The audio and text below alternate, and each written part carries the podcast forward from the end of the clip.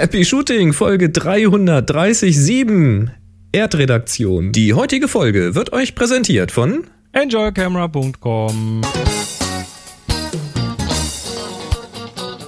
Hier ist eine weitere Ausgabe von Happy Shooting, der Fotopodcast. Wir strömen jetzt mit Kuchen. Wir strömen mit, mit äh, genau, mit, mit, ähm, ähm, was sind denn Raspberries? Äh, Keine Ahnung. äh, Himbeer, Himbeerkuchen. Himbeeren? Nee, Brombeerkuchen. Brombeer. Nee, doch, Brombeerkuchen. Kuchen auf jeden Fall. Oder mit Pipi. Wie man auch es immer übersetzt. Eure Moderatoren Boris und Chris. Ja, Nee, nee, Raspberry ist die Himbeere. Raspberry ist die Himbeere. eine Himbeere. Also mit Himbeerkuchen Himbeere. wird geströmt. Also Raspberry Pi, wir, wir, haben, wir haben so einen kleinen Streaming-Rechner und der macht das. Und äh, das ist äh, irgendwie cool. ganz, ganz schön geek, geeky, aber cool. Ach, ist das schön, dass das jetzt läuft. Jetzt haben wir Mumble hier und Ström und du kannst mich hören, ich kann dich hören. Und nichts knispelt. Ich klopfe hier nochmal ganz Der Livestream kann uns beide hören. Ja, wenn auch lispelnd, aber das macht mir nichts. Das macht nix. Ja. Ja, wer, wer sind wir? Wir sind Happy Shooting, der Fotopodcast mit Boris da Das drüben bin ich. und Chris hier und man kann uns eh nicht auseinanderhalten. Ähm, wir reden über Fotografie. Einmal die Woche live Dienstagabends ungefähr 17 Uhr mit ab 16 Uhr schon mal so ein bisschen warmglühen und als Recording auf happyshooting.de jeden Donnerstagmorgen ab 6 Uhr. Das hast du sehr schön zusammengefasst, dem habe ich nichts hinzuzufügen. Ich kann das ja und wir haben ganz viele tolle Themen für euch und oh, die jetzt legt aber los hier. Hab, mal, voll professionell. Aber volle Kanne. Ja, oder, oder wir stolpern so durch wie sonst halt, ne? Nee, lass uns mal professionell versuchen. Ich sag ja, voll professionell. Und heute wieder dabei. Viele tolle, schöne, ein bunter Strauß an schönen Themen. Sehr schön. Zum Beispiel haben wir heute eine neue Aufgabe für euch. Wir haben Petzwal für euch. Wir haben Petzwal, genau. Und Leitplaster zum selber bauen. Ja, Ich habe Petzwal, das klingt auch wie so eine Krankheit, ne? Am Petzwal am großen Onkel, ne? Wir haben zwei Geschenktipps. Jetzt, jetzt fasst du hier zusammen und ich komme durcheinander. Moment, Ja. Geschenktipps. Ah, zwei Geschenk. Okay, alles klar. Ja, nee, super tolle Geschenktipps. Mhm. Weil es ist ja bald Weihnachten. So sieht's aus. Ähm, äh, Fotobücher und JPEG Mini von Florian. Äh, Retusche, was kann weg und was bleibt von Marcello. Ja, wir werfen einen Blick in den Osten. Äh, Fotos aus dem Cockpit, da kann man auch Blicke werfen. Ja, dann äh, zweimal Thema Pentax Sensor Shift. Jo, dann gibt's eine Million Fotos. Äh, mindestens. Ich bin und, gespannt. Und ähm, ähm, Stefan hat uns was geschickt für, für eine über eine Dia-Abfotografiereinrichtung. Dann hast du Abmahnbriefe für einen Insektenfotograf gefunden. Ja, nicht für einen, sondern von einem. Ach, Aber von das, das, einem. sind, das ist relativ spannend. Ähm, dann gibt's ein neues Buch. Und äh, Bitcoins. Natürlich, logisch. Ähm, ja, aber wir fangen mal an. Wir fangen mal an mit was zum Hören. Das musst du erst die Musik ausmachen, Ja, den ja. Lautstärkeregler nicht nach unten ziehen. Und vor allen Dingen muss ich ähm, eine Kapitelmarke setzen. Denn die Leute am Donnerstag sind ja verwöhnt, ne? Die wollen ja per Klick zum Thema springen. So, und jetzt kommt das Geräuschrätsel von Daniel.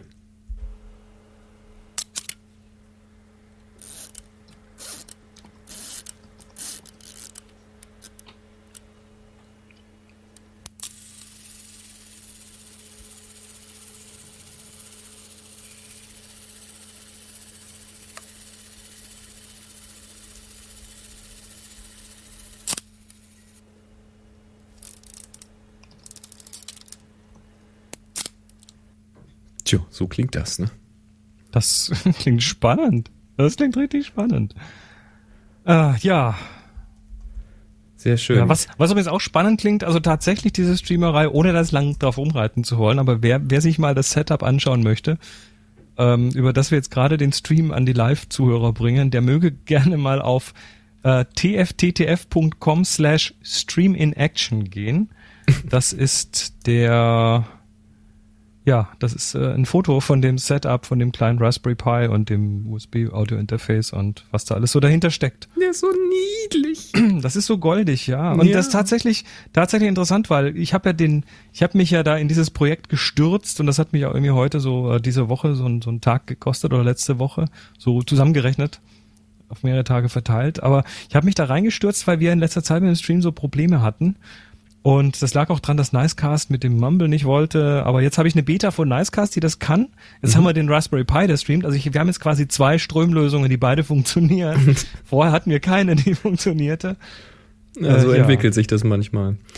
Du, Live-Show-Notes gibt's auch, auch wieder, ne? Hau mal einen Link in den Chat. Die Live-Show-Notes gibt's, die habe ich diesmal sogar als Channel-Topic gesetzt. Oh. Ähm, es fragt mich nicht, wie man auf IRC ein Channel-Topic anschaut, aber ähm, das da dachte ich, Link wäre vielleicht sinnvoll, das da oben reinzumachen. Also wer, wer das Channel-Topic sehen kann, der kann sich da diesen Link rausklicken. Aber im Chat ist jetzt nochmal, da landen natürlich wie immer die Live-Show-Notes. Und ich sehe, dass schon zehn Leute drauf gucken. Cool. Das ist cool. Coole Sache. Ja, cool sind auch Bitcoins. Das ist ja der Fotografie-Podcast und äh, deswegen reden wir auch über Bitcoins. Nee, also, also auch da, auch da müssen wir ganz kurz sagen, ne, Bitcoin ist diese, diese, ja, dieses Kommunikationsprotokoll, dieses Währungsprotokoll, was weiß ich, und äh, wir, wir nehmen ja Spenden in Form von Bitcoins und Flatter an. Und wir haben, wir haben da uns spaßeshalber mal so eine kleine Bitcoin-Geldbörse aufgemacht und ja, da waren bisher irgendwie zwei Millibits drin und jetzt haben tatsächlich noch so zwei Leute zusätzlich noch gespendet mhm. äh, und haben das Ganze mal auf 25 Millibits hochgepusht. Das ist doch cool. Also sogar 25,95 Millibits, also 0,02 95 äh, Bitcoins. Das sind umgerechnet jetzt 13,34 Euro. Also langsam aber sicher kann man schon mal zu zweit irgendwie ein Bier damit trinken gehen. Das ist cool. Ja, oder sich eine größere Pizza bestellen, dann wären wir wenigstens beide satt von. Ja, also zur Finanzierung des Raspberry Pi reicht's noch nicht ganz aus. äh, der kostet, glaube ich, 35 Euro. Aber immerhin, also äh, vielen Dank an die edlen Spender. Wir sind total ich, hin und weg und finden das total cool. Ich habe ja übrigens noch letzte Woche Dienstag, ne, da waren wir ja noch ein bisschen länger äh, online, wir zwei, da äh, habe ich dann ganz spontan mir auch noch eine Bitcoin-Wallet eröffnet. Mhm. Ja, muss man ja mal machen, sowas, ne? Und äh, habe jetzt auf meiner Homepage auf nsonic.de auch einen Bitcoin-Button. Also Wer sich jetzt genötigt fühlt, das mal ausprobieren zu wollen und mal Bitcoins zu überweisen, der kann das auch auf nsonic.de machen. Ähm, da freue ich mich natürlich auch. Da habe ich auch einen Blog, wo ich über verschiedene Themen schreibe. Ach ja. Ach, sehr schön. Es ist alles. Shameless Plug und es geht so weiter.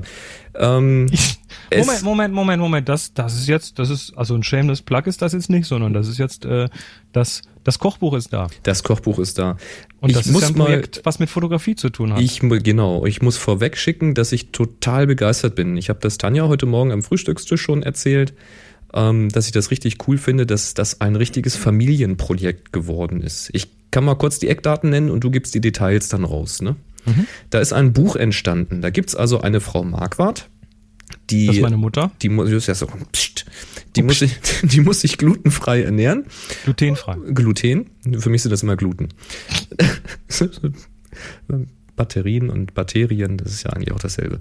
So, mhm. ähm, ja, und da hat äh, die im Laufe der ihrer Jahre hat sie sich da eben ein paar schöne Rezepte zusammengesammelt und ausgedacht und ja, die kann man nun auch irgendwie an Mann und Frau da draußen bringen, indem man sie einfach mal niederschreibt. Ja, und dann gibt's noch zwei Söhne, nämlich den Peter und den Chris. Und der Chris ist Fotograf und der Peter ist Designer und äh, das passt natürlich alles ganz gut zusammen, wenn man so ein Projekt vermarkten will. Also sprich, der Chris hat da Fotos gemacht und der Peter hat das Buch gesetzt, ähm, in, ins richtige Layout gebracht, wenn ich das richtig verstanden habe. Mhm. Ja, und alles zusammen ist jetzt quasi so eine Marquardt-Production, ne? Ja, das, also wir wollten das schon immer machen und das hat sich dann irgendwie, hat sich das so, so, ja, relativ organisch ergeben. Äh, wir haben dann zwischendrin noch eine, eine Lektorin mit an Bord genommen, die dann noch Texte redigiert hat und da hattet ihr jetzt, hat und so. Da hattet ihr keine Schwester in der Familie, die sowas kann? Ähm, wir haben noch eine Schwester, aber die macht sowas nicht. Nee. ähm, die lebt seit Jahren in, in Holland. Äh, die, die, die verliert langsam ihr Deutsch. Das finde ich so gut. nee, aber das, äh, wir haben tatsächlich dann noch eine professionelle Lektorin mit rangenommen, die dann äh, die Texte nochmal Korrektur gelesen hat und noch hier und da ein bisschen gefeilt hat für uns. Mhm.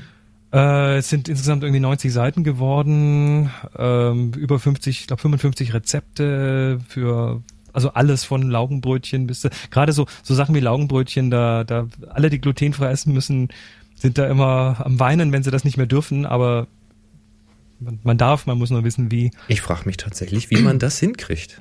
Ja, das, das, ich bin schon fast also- versucht, mir selbst dieses Buch zu kaufen, um zu gucken, wie man glutenfrei irgendwie Teig zum Aufgehen also kriegt. das ist das Problem, weil, weil das Gluten ist ein Klebereiweiß. Das ist der Weizenkleber sozusagen. Das ist Weizenkleber, genau. Und äh, das macht das Brot, das, das, das schließt quasi die Luft im Brot ein, damit das schön, Ja, und das- macht schön elastisch. genau, dadurch kann die Hefe da drin überhaupt arbeiten, das Ding aufpumpen. Genau. Weil sonst Und, geht die äh, Luft nämlich sofort raus. Es, es gibt schon ein paar Möglichkeiten, da zum Beispiel mit, Ersatz, mit, mit Ersatzmitteln zu arbeiten. Also da gibt es genügend natürliche Ersatzmittel, die man reintun kann, die das ein bisschen ausgleichen. Es gibt ähm, andere Mehle, die kein Gluten haben, die äh, ihre ganz eigenen tollen Geschmäcker haben. Ähm, und ja, jetzt gerade an Weihnachten, ne, so Weihnachtsgebäck und so Zeug. Also das, das war schon wichtig, dass wir das vor Weihnachten noch rauskriegen und das Projekt selber, das ist ja ungefähr ein Jahr lang äh, so langsam vorangegangen, weil wir haben das natürlich immer nur so nebenher machen können. Also das war nie irgendeines Hauptprojekt, sondern da war halt erstmal irgendwie fünf Tage Fotosession und dann Texte schreiben, hat dann meine Mutter gemacht und ich äh, habe dann die Texte wieder mit der Lektorin zusammen durchgearbeitet und dann hat mein Bruder das Layout gemacht und dann habe ich ähm, versucht, das Ding in den iBook Store zu bekommen. Ähm, warum das nicht gelungen ist, ist eine ganz andere Geschichte. Ähm, das heißt, wir mussten jetzt noch einen eigenen Store bauen, damit wir das selber verkaufen können. Äh, ja, und der ist jetzt online. Der ist jetzt auf www.glutenfrei-backen.de. Da kann man das Buch äh, sich holen. Wir haben jetzt vor Weihnachten sogar noch einen kleinen Rabatt. Da gibt's einen Code 5 off, also V-I-F-E, äh, F-I-V-E-O-F-F, steht aber auf der Website. Und ähm, ja, wer sich glutenfrei ernähren muss oder wer jemanden kennt, das ist ein reines E-Book, kommt als PDF und als E- als EPUB, also läuft auf allen Apple Devices und auf den meisten Android Devices, auch so ein Kindle Fire kann damit umgehen. Die äh, die die die Paperwhites, also die die E-Paper Kindles würde ich da jetzt nicht damit bestücken, da sieht's nicht so ganz toll aus. Mhm. Aber zumindest die Devices mit so einem Farbscreen, die dann so Tabletts und auch auf dem iPhone funktioniert sogar auch. Hm. Ja, Ich find's klasse. ist da zu haben. Ähm, kostet 11,99. Da mit 5%, Rab 5 Rabatt kommt man dann auf 11,30 irgendwas so. Und ja, Wen's wer, interessiert, wer wer ein paar möchte. hübsche Essensfotografie-Lösungen sehen will, die der Chris da gebaut hat. Wir hatten ja in ja und ja, schon länger vergangenen Sendungen möchte. hatten wir drüber gesprochen mal, ne? Wie Ja, du das Ganze das- aufgebaut hast mit verschiedenen Setups und vom Timing her und Also es ist Hintergründe kein- abwechslungsreich. Es ist jetzt kein Fotobuch, das heißt, es ist jetzt kein Buch über die Fotografie, aber da sind natürlich die ganzen Fotos drin mit den ganzen Sets und äh, verschiedenen Lichtern und so weiter. Jupp, und da gebe ich mal so den Tipp, wenn ihr euch das Buch sowieso holt zum Backen, dann schaut euch die Bilder mal genau an und achtet mal drauf, wo so die Glanzpunkte sitzen und überlegt mal, was für ein Lichtsetup das wohl gewesen ist. Und schaut euch mal die Schokolade genau an, die glänzt nämlich toll. Hm. Und das geht so einfach nämlich auch nicht. Dass da, Hast du die noch neben- angeföhnt, oder was? dass da neben dem Setup der Föhn liegt, das sieht natürlich keiner. Ja, super. Nee, es- Schokolade, die stumpf aussieht, sieht halt nicht so lecker aus, ne? Nee, also glutenfrei-backen.de ist, äh, Sehr geil. ist jetzt auch im, in den Shownotes drin. Tja, Gut. so soll's sein. Vielleicht äh, hole ich mir da schon, mal Anregungen für die Low Carb und Slow Carb Geschichte zu kriegen. Aber man, da findet man vielleicht ein paar Lösungen, die auf der anderen Seite auch gut Es funktionieren. sind tatsächlich so ein paar Sachen dabei, die da funktionieren können, weil, weil ohne Mehl heißt ja dann oftmals auch, also gerade beim, beim Weihnachtsgebäck zum Beispiel, kannst natürlich solche Makronen und solche Sachen oder so, so manche von den Keksen äh, ganz ohne Mehl backen und dann zum Beispiel Mehl mit, mit Haselnüssen gemalten ersetzen, gemahlenen ersetzen und so. Hm. Da gibt es ein paar ganz interessante Lösungen. Na, für Five Off. Mal schauen. Gut, gut. Sehr gut. Ja, dann muss ich dich gerade direkt weitermachen lassen, denn äh, du sagtest, ein Insektenfotograf mahnt ab. Also was, was ist das? Mahnt der Insekten ab oder? Ein, ein, nee, ein Insektenfotograf. Es gibt einen Insektenfotograf namens Alex. Heißt der Alex? Muss mal schauen. Alex Wild. Der macht ähm, ja sehr interessante Makroaufnahmen von Insekten, richtig gut, mit enor enormem Aufwand und äh, ist da ziemlich bekannt in dem Bereich und seine Fotos werden natürlich deshalb auch oftmals von seiner Website runtergeklaut. Ah, okay, das ist natürlich frech. Mhm. Und äh, sowas ist natürlich ärgerlich. Ne? Das ist äh, Mhm, hatte ich auch schon. Ja, und das ist mir auch schon passiert und dann kommt irgendjemand und sagt, du, da ist dein Foto oder der hat zumindest seine Bilder auch äh, kannst ja über Google-Bildersuche mittlerweile auch finden, wo bestimmte Bilder verwendet werden und ja, da gibt's eben, ich meine, das ist wieder sehr amerikazentrisch, aber da gibt's natürlich eine Möglichkeit ähm, oder verschiedene Möglichkeiten, auf die Leute dann zuzugehen und zu sagen, du, ähm, du nicht, du, du hast was Böses gemacht, äh, mach das wieder rückgängig ähm, mhm. oder böse, böse. Und der hat äh, eins, zwei, drei, vier, fünf verschiedene ähm, Briefe, die er den Leuten immer wieder schicken muss, mal online gestellt. Also seine Mahnbriefe. Okay. Wie gesagt, die kann man jetzt nicht unbedingt alle auf den deutschsprachigen Raum übertragen, aber so diese Herangehensweise, also da gibt's dieses sogenannte DMCA Takedown Notice, also das ist, ähm, das äh, ist dieser Digital Millennium Copyright Act, diese Copyright-Geschichte in den USA, da kann jeder so einen Brief schreiben, wenn er irgendwas Copyrightedes ins Netz stellt und es wird geklaut. Ähm, also das ist so die, die, die, die Standardgeschichte. Dann hat er die Please Credit Me äh, Letter, also diese, ähm, du, ist schon okay, du machst hier was nicht kommerzielles, äh, aber dann bitte, bitte Link zu mir und Jawohl. Äh, Fairness. Fairness halber, ähm, wie zum Beispiel auch bei den Sachen, die ich jetzt auf äh, Flickr stehen habe, die sind ja unter Creative Commons und aber mit Attribution, also mit mit Credit entsprechend äh, ist das okay für nicht kommerzielle Sachen. Ähm, dann hat er seinen dritten, den Let's Work Something Out Letter. Das ist eine, ja, so eine, du, ähm, das kostet so und so viel, hier ist meine Rate und du hast jetzt so und so viele Bilder verwendet, das macht so und so viel. Um, I don't mean to be harsh, but photography is how I make my living. Mhm. Also da sind so einige Formulierungen drin, die man sich ganz gut auch ins Deutsche übertragen kann. So einen Brief musste ich auch einmal schreiben. Das vierte wäre die Inex the Inexcusable Commercial Product Infringement Payment Demand Letter. Also dass äh, du, äh, du machst hier Kommerz, Kommerz mit meinem Ding, du hast das auf irgendwie deine Briefumschläge oder auf deine, auf deine Insektenvernichtungsmittelflasche gedruckt, mhm. die im Laden zu haben ist und hast dafür nichts gezahlt. Ähm, hier ist eine Rechnung und zahl mal, sonst gibt's Stress. Und, ja, nur, äh, es ist ja so. Und die fünfte Stufe, die ist dann äh, für die Wiederholer, also die, die. Dann wird's böse halt. Da wird's dann richtig böse. Und dann sagen, du, ähm, ich erinnere dich an folgenden Fall. Du hast die Dinger damals runtergenommen. Äh, jetzt wieder hier Rechnung, aber zack, zack, sonst Anwalt. Mhm. Und ich finde es ganz gut, weil da kann man sich so ein bisschen eben für den Fall, dass einem sowas passieren sollte, mal so ein bisschen anlehnen zumindest und so die ein oder andere Sache raus übernehmen. Ja. Also ich finde ja. das auch klasse. Also noch an, an dieser Stelle auch mal vielen Dank an die Community die immer fleißig guckt und unsere Bilder ja, zumindest einige davon kennt. Und wenn ihr die Bilder also an anderen Stellen mal wiederfindet, dann freuen wir uns natürlich über Benachrichtigung. Also ich link auch mal auf seine Website Alex Wild Photography, alexanderwild.com. Äh, da könnt ihr euch die schon mal anschauen. Also das, äh, was der da mit aus den Insekten rausholt, ist, äh, ist erstaunlich.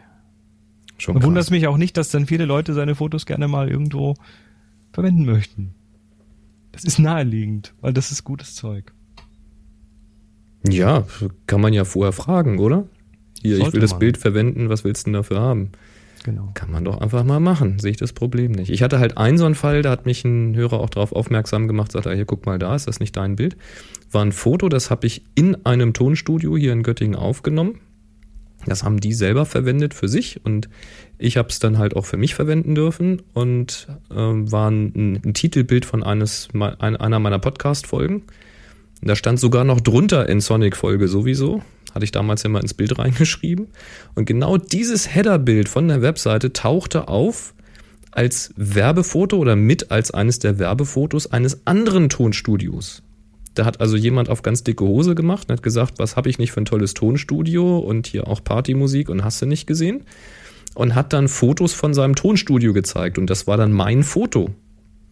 Und da ich sage, das ist jetzt natürlich auch der Dreistigkeit Spitze irgendwo, das Bild kommerziell einsetzen und dann sich noch mit fremden Federn schmücken.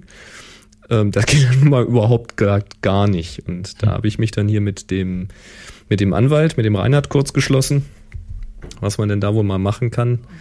Und äh, ja, da musste ich auch mal so einen Brief schreiben. Hat dann auch geklappt. Hm. Ja, so ist das. Gibt schon freche Leute da draußen. Oh, reichlich, ja. Ja, reichlich. Eine Million ist auch reichlich, ne? Eine ganze Million. Eine Million Fotos. Ja, das äh, ist. Was ist denn Das, eine Million du hast, Fotos? gerade, du hast gerade, du hast gerade ein Kapitel gesprungen. Hab ich? Ja. Da steht was von dir abfotografieren. Das macht nichts. Wir machen erstmal eine Million Fotos, weil die Überleitung war jetzt so gut. Gut. Ja, eine Million Fotos. Ähm, fand ich ganz interessant, weil ab und, ab und zu mal gibt es ja so Geschichten, wo ganz viele Bilder plötzlich mal so in der Public Domain landen. Und genau das ist jetzt passiert. Und zwar hat die British Library eine Million Bilder in die Public Domain gestellt auf äh, Flickr. Boah, okay. Und zwar sind das Scans aus Büchern vom 17. bis zum 19. Jahrhundert. Also da sind dann teilweise auch schon frühe Fotos drin und so. Ähm, und Jetzt nur die Fotos aus den Seiten oder die ganzen Buchseiten? Nein, nein, äh, die Fotos und die und die Illustrationen aus den Okay. Seiten. Mhm. Ähm, wenn man sich das mal anschaut, also das ist tatsächlich so richtig tolles altes Zeug aus Büchern. Ähm, und das Problem ist, die haben das Problem, was sie haben, ist, sie sie können das alles gar nicht handeln und klassifizieren. Also sie haben das jetzt gescannt und das ist auch nur ein kleiner Teil von den Büchern, die sie noch scannen wollen. Und sie wollen jetzt eine Crowdsourcing-Application landen, äh, äh, raus, rauslassen, die dann die Leute quasi helfen lässt, zu beschreiben, was denn in den Bildern überhaupt drin ist.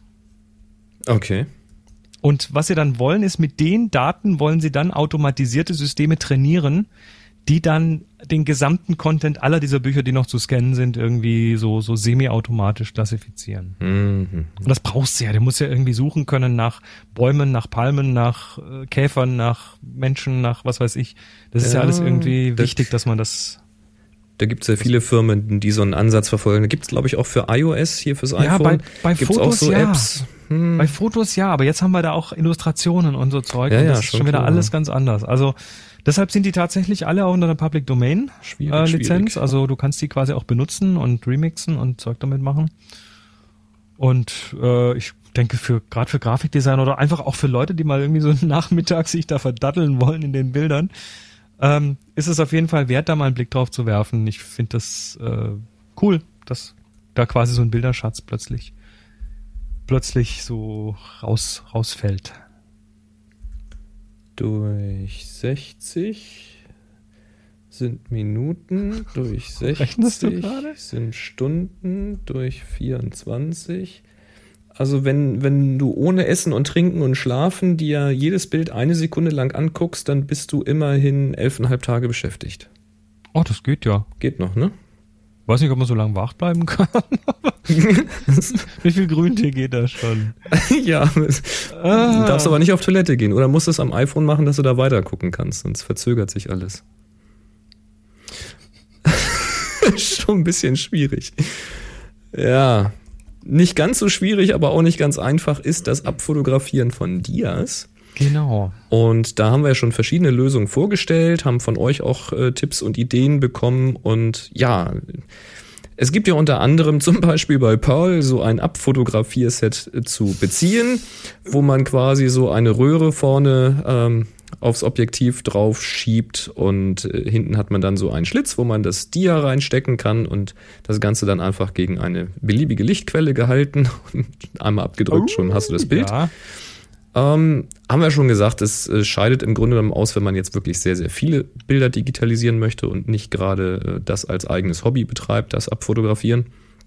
Weil immer ein Bild aus so einem Magazin rausziehen und dann da in so eine Abfotografierröhre stecken, das frisst halt auch alles extrem viel Zeit.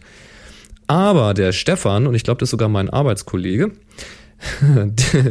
interessant, der hört uns also, hallo Stefan, ähm, der sagte hier, der hat nämlich geschrieben, Hi Chris, hi Boris, der Dia-Scanner von Pearl hat mich doch spontan an die Lösung von Nikon erinnert. Die ist viel älter, komplizierter, unflexibler, aber vermutlich in Sachen Haptik auch in einer ganz anderen Liga. Grüße und weiter so, 321 Happy Shooting. Ja, und da hat er uns ein PDF verlinkt, und zwar von nikonpassion.com. Das ist eine Anleitung für den Slide Copying Adapter.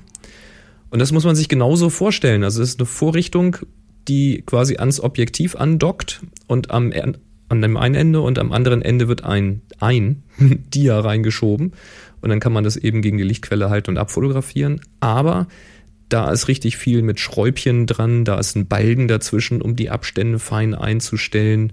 Da ist dann auch beschrieben, wie man dann quasi eine Ausschnittsfotografie von diesem Dia macht, indem man die Abstände da verändert und sowas. Also es ist, es ist ein hochcooles System. Ich habe das auch sogar mal in der Hand gehabt und ich glaube auf der Fotobörse. Äh, der wollte dann aber zu viel Geld dafür haben. Ähm, und zwar ist es erstmal, sind, es sind zwei Balken. Es ist ein Balken zwischen Kamera und Objektiv. Das heißt, du hast quasi dann durch den Balken zwischen Kamera und Objektiv, kannst du, das ist wie ein Zwischenring, du kannst also die Naheinstellgrenze deutlich verkürzen. Mhm. Machst also ein Makroobjektiv draus. Und dann ist nochmal zwischen dem Objektiv und dem Dia oder dieser, dieser Mattscheibe, wo dann das Dia drin steckt, ist auch nochmal ein Balken, der dann da das Licht raushält.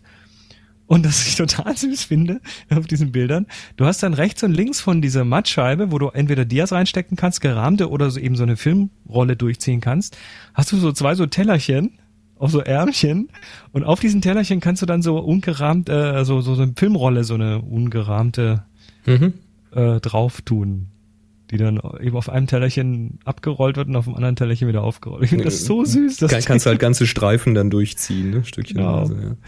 Also ist eine klasse Lösung. Wer, wer sowas übrig hat und es, bevor es wegschmeißt, sagt mir Bescheid. Ich finde das total interessant. Ähm, tja, weil, Tja. weil, und das mit so mit Hammerschlag, Lack mit Schwarz. Ja, so. ja, ja, ja, so richtig, richtig edel gebaut, das Ganze irgendwie. Ach, ja, was nicht alles gibt, ne? Im Chat unterhalten sie sich über Heuschrecken und dass man die auch essen kann. Ja, richtig. Das kann man. Ich habe einmal habe ich welche gegessen in Japan. Gibt's äh, frittiert, gegrillt, Ge- getrocknet. Gegrillt in, in so einer Zuckerpampe. Ja. War eigentlich ganz lecker. Also war schön knurpsig und das kleine Problem war dann hinterher so zwischen den Zähnen so diese, diese Beinchen. Die Beinchen, ja. Ne? Die haben dann so. Die ne? gibt's auch so in der Tüte, so zum Aufreißen, so statt Chips quasi. Kriegt man die hier auch? Hm, Da weiß ich nicht, musst du mal in so einem Asia-Shop gucken, ob die dir sowas Ja. besorgen können. Aber Low Carb war das nicht, sagt, sagt auch Joachim gerade, weil da war tatsächlich dann so eine Zuckerpampe. Also das war so, so, so, so, in, in so einer süßen Tunke war das. Hm. War, war aber völlig, ich, ich hatte echt gedacht, ich würde mich da ekeln, aber nö, überhaupt nicht. Aber es hat auch geholfen, dass drumherum die anderen Grupp Teilnehmer der Gruppe standen und sagten, es ist. genau, und traust dich nicht, traust dich Dann nicht. musste ich natürlich auch entsprechend cool sein. Ach ja. Ja, so schaut's aus. Ähm, oh, wir haben hier gerade was, ne? Warte mal, Was da, denn? das hier. Happy Shooting, der Fotopodcast. Werbung. Du hast da jetzt gerade so getan, als ob du völlig überrascht wärst, dass jetzt diese Werbung kommt. Dabei steht das doch jetzt hier drin. Ja, ich, ich habe das Ah. gerade erst gesehen, dass es jetzt schon dran ist. Äh, ja, nee, das ist jetzt dran. Und zwar, ähm, jetzt ist ja vor Weihnachten. Letzte Woche haben wir, haben wir schon auf die, auf diese Weihnachtsliste hingewiesen bei enjoyercamera.com. Ähm, jetzt haben wir wieder ein Produkt geschickt bekommen. Und das ist ja wieder so, so ein, oh, so eins, wo du dir so mit der Hand vor den Kopf steckst und sagst, warum bin ich da jetzt nicht drauf gekommen? ähm, du erinnerst dich an unseren Bohnensack? Ja, na klar. Es gab ja sogar mal den Happy Shooting Bohnensack. Limitierte mal schauen, ob wir Edition. das mal, mal wieder irgendwie hinkriegen. Vielleicht mal schauen. Aber jedenfalls ähm, hat, hat Enjoy Camera ja Bohnensäcke, also Stativersatz, den man sich dann irgendwo auf, ein, auf eine Tischkante oder auf einen, auf einen Pfahl oder sonst wo drauf schmeißt und dann die Kamera da reindrückt. Und das ist tatsächlich extrem stabil. Mhm. Ja, und das Ding ist natürlich immer, ne, so ein Bohnensack, der wiegt halt je nach Füllung so mal ein halbes Kilo oder so. Und wenn du jetzt in Urlaub fährst, dann kannst du den, äh, ja, dann musst du ihn mitschleppen und naja, gut, man kann die Dinge aufmachen und kann dann die Füllung rausnehmen und kann es dann vor Ort wieder irgendwie mit, mit Bohnen aus dem Laden wieder füllen, aber das ist ja alles so, ne, ähm, nö, es gibt, es gibt's ganz einfach den Bohnensack auch zum Selbstbefüllen. ja. Also sie, sie haben den jetzt im Programm ähm, und das ist tatsächlich so, hey, klar, logisch, A, ist, ist, muss man, ist, ist der Versand einfacher, ich glaube, den kannst du im großen Briefumschlag tun. Ähm, und B, ja, du brauchst den ja nicht dauernd. Und wenn du in Urlaub gehst, also ich mache den hier mal auf, das ist hier so ein, da ist so 25 mal 25 Zentimeter groß, also geht auch was, geht auch was äh, drauf an Kamera und dann hast du hier an der einen Seite, also der ist an drei Seiten zugenäht und hier Klettverschluss und da kannst du jetzt beliebig Zeug reintun. Äh, ich schlage vor, da zum Beispiel, also was sich was sich tatsächlich gut macht, ist so Reis im Kochbeutel. Der ist, äh, den kannst du dann auch wieder rausnehmen. Also der ist, Mhm. der, da fliegen dann keine so kleinen einzelnen Reiskörnchen drin rum. Also Reis funktioniert extrem gut und Am Strand Kochbeutel. einfach den Sand nehmen, der da liegt. Ja, also der Klettverschluss macht schon dicht, aber so ganz an den Kanten, da kann dann vielleicht schon noch ein bisschen was rausrieseln. Da wäre ich dann vorsichtig. Ja, Also ich, du, du legst ich würde, den ja ich würde irgendwo hin. Eine, ich würde eine Plastiktüte nehmen, da was reintun und Ja, dann so die ein- Plastiktüte da rein. So einen kleinen Gefrierbeutel oder sowas. Ist auf jeden Fall für Flugreisen, ne, wiegt fast nix oder quasi, also keine Ahnung, wie viel Gramm das Ding wiegt. Ähm, hat auf der oberen Seite so ein Nylon mit so einem, so einem Camouflageaufdruck und auf der unteren Seite so ein Kunstleder, das, also wenn man das dann da drauflegt, auch auf nasse Sachen, dann, dann saugt das nicht gleich voll. Ja, und dann, wie gesagt, getrocknete Bohnen oder Reis vor Ort rein und dann hat man eine sehr stabile Kameraauflage, sehr verwacklungsfrei, tut übrigens auch gut fürs Videografieren und ist cool. Nur schwenken ist schwierig, ne? Wenn du sagst Video. Ja, wobei selbst das, also wenn, wenn das mal gut da drauf liegt, das kriegt sie dann, dann kriegt die Kamera auch schon so ein bisschen gedreht. Also das würde ich mir dann sogar noch zutrauen. Ja, also coole Ja. Sache. Äh, enjoycamera.com, wir linken in den Shownotes dorthin und natürlich bekommt ihr auch auf alle anderen Sachen von Enjoy Camera 5% Rabatt mit dem Gutscheincode Happy Shooting 2013. Jo, Jo, noch, ha- noch haben wir ja auch 2013, dann passt das ja. Noch haben wir 2013 und ich habe auch noch nicht gefragt, ob wir einen neuen Code kriegen fürs nächste Jahr. Ich muss mal fragen. Schauen wir mal, genau. Ja, sehr schön. Also vielen Dank an Ingo und das ganze Team von enjoyyourcamera.com. Macht großen Spaß mit euch. Ja. So, was haben wir denn noch? Wir haben einen Nachtrag. Ja, genau. Es geht um den Penta, um, um die Pentax. Genauer um den Sensorshift. Da hatten wir in der letzten Folge ja mal drüber gesprochen. Da gab es ja noch einen Nachtrag. Und jetzt haben wir noch mal zwei Nachträge zum Nachtrag. Und zwar hat einmal der Alexander uns geschrieben. Hallo, liebe Happy Shooter. Da ihr in eurer letzten Sendung, also der 336, nach ein paar Pentax News gefragt habt, hier noch etwas zum beweglichen Sensor. In Kombination mit dem separat erhältlichen GPS-Empfänger O-GPS1 von Pentax ist in der Astrofotografie eine Sternnachführung möglich. Das haut mich jetzt echt aus den Socken. Das heißt, streifenfreie Sterne sollen je nach Kameraausrichtung und Brennweite bei einer Belichtungszeit bis zu 300 Sekunden möglich sein. Also sprich, die Kamera ist fest montiert und der Sensor wird nachgeführt. Ist der Hammer, oder? Ist ja nicht wahr. Das ist der Hammer. Das ist absolut der Hammer.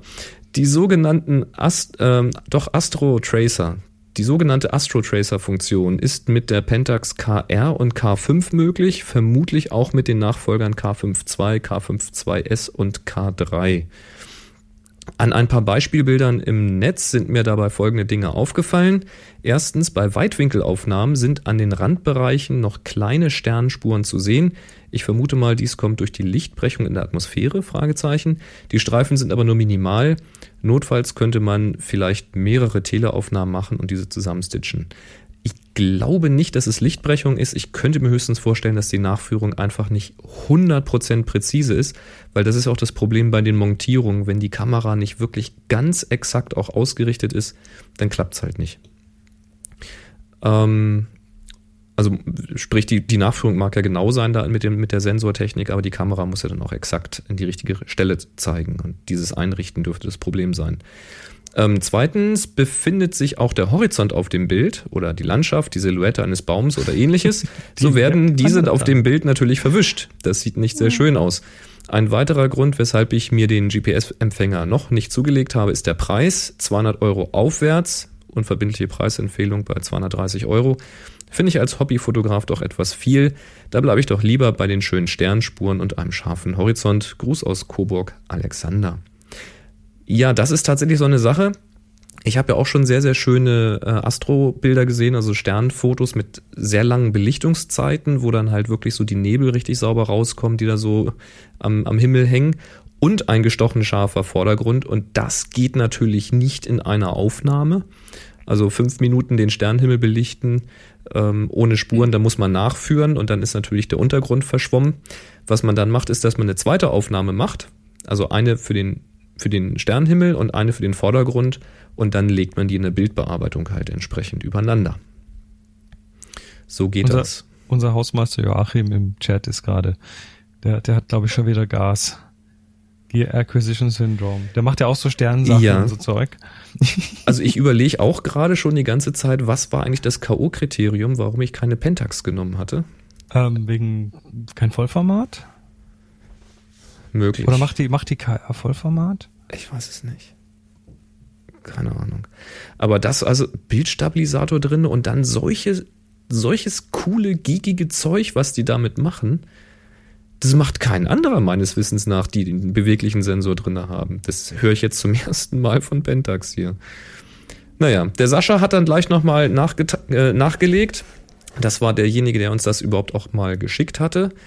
Äh, hallo Boris und Chris, ich habe gerade die Folge 336 gehört und da kam mir die Frage auf, ob bei der Pentax K3 der Sensorshift mit dem äh, mit der Bildstabilisierung, also der Shake Reduction, kombiniert werden kann. Dies funktioniert nicht, da man mit dem Shift den Sensor bis an den Rand des äh, Shake Reduction Moduls verschieben kann und dann in diese Richtung für die äh, Entwacklung. für die Entwacklung, danke. Äh, Kein Spielraum mehr wäre. Was, glaube ich, noch nicht erwähnt wurde, ist die Möglichkeit, zusammen mit dem GPS-Modul, genau, Pentax Astro Tracker, schreibt er hier auch, äh, dabei verschiebt die Kamera den Sensor, um die Erdrotation, Erdrotation auszugleichen. Erdredaktion. Die Erdredaktion, ja. Aha. Das, ja, wir haben einen Titel.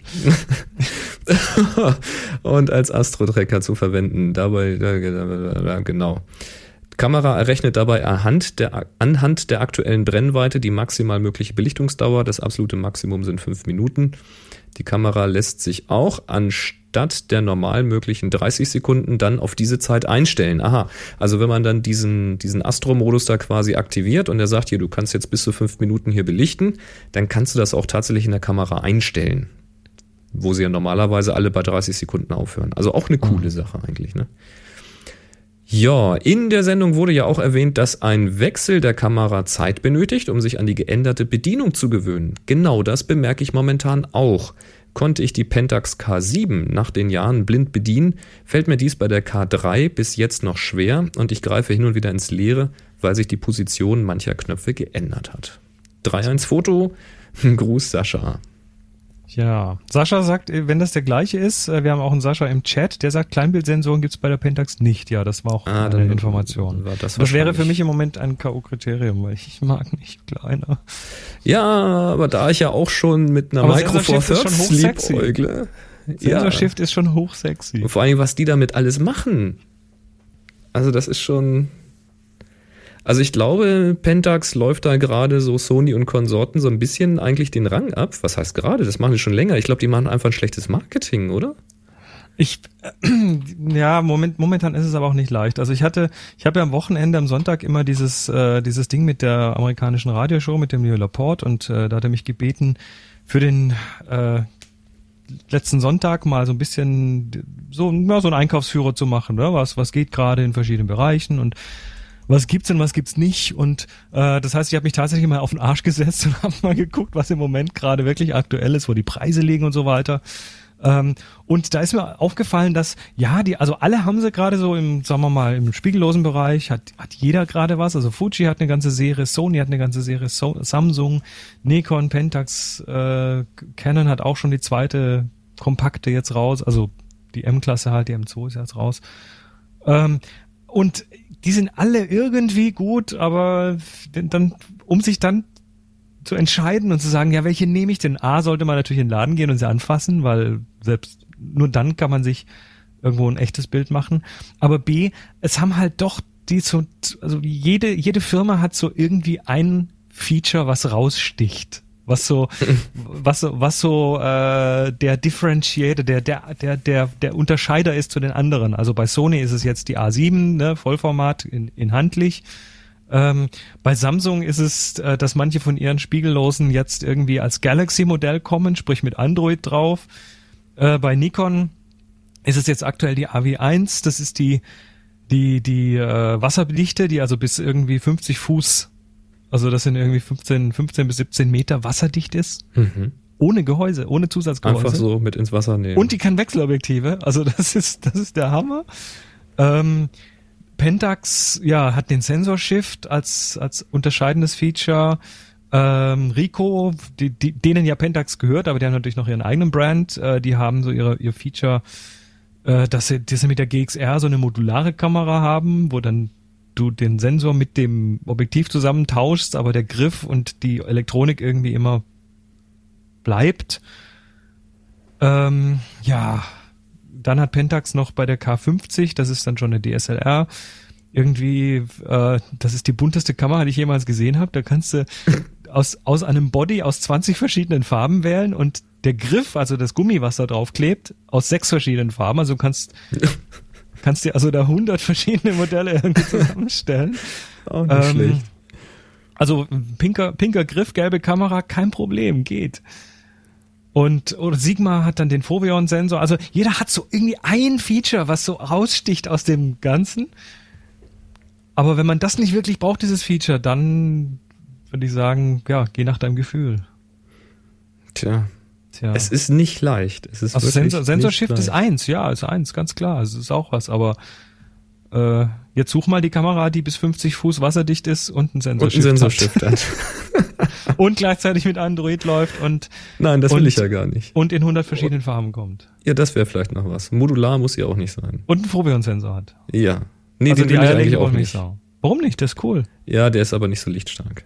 Ja, okay, aber der hat dafür diese, Ist mir äh, jedes, egal. jedes Pixel hat alle Farben. Das macht nichts. Nichts mehr Bayer. Das Ja. ist völlig eine entbayerte Kamera. Die, die, Komplett entbayert. die anderen sind auch schon äh, ent-anti-aliased, also das ist mir schon genug. Das ist Und- mir crispe genug.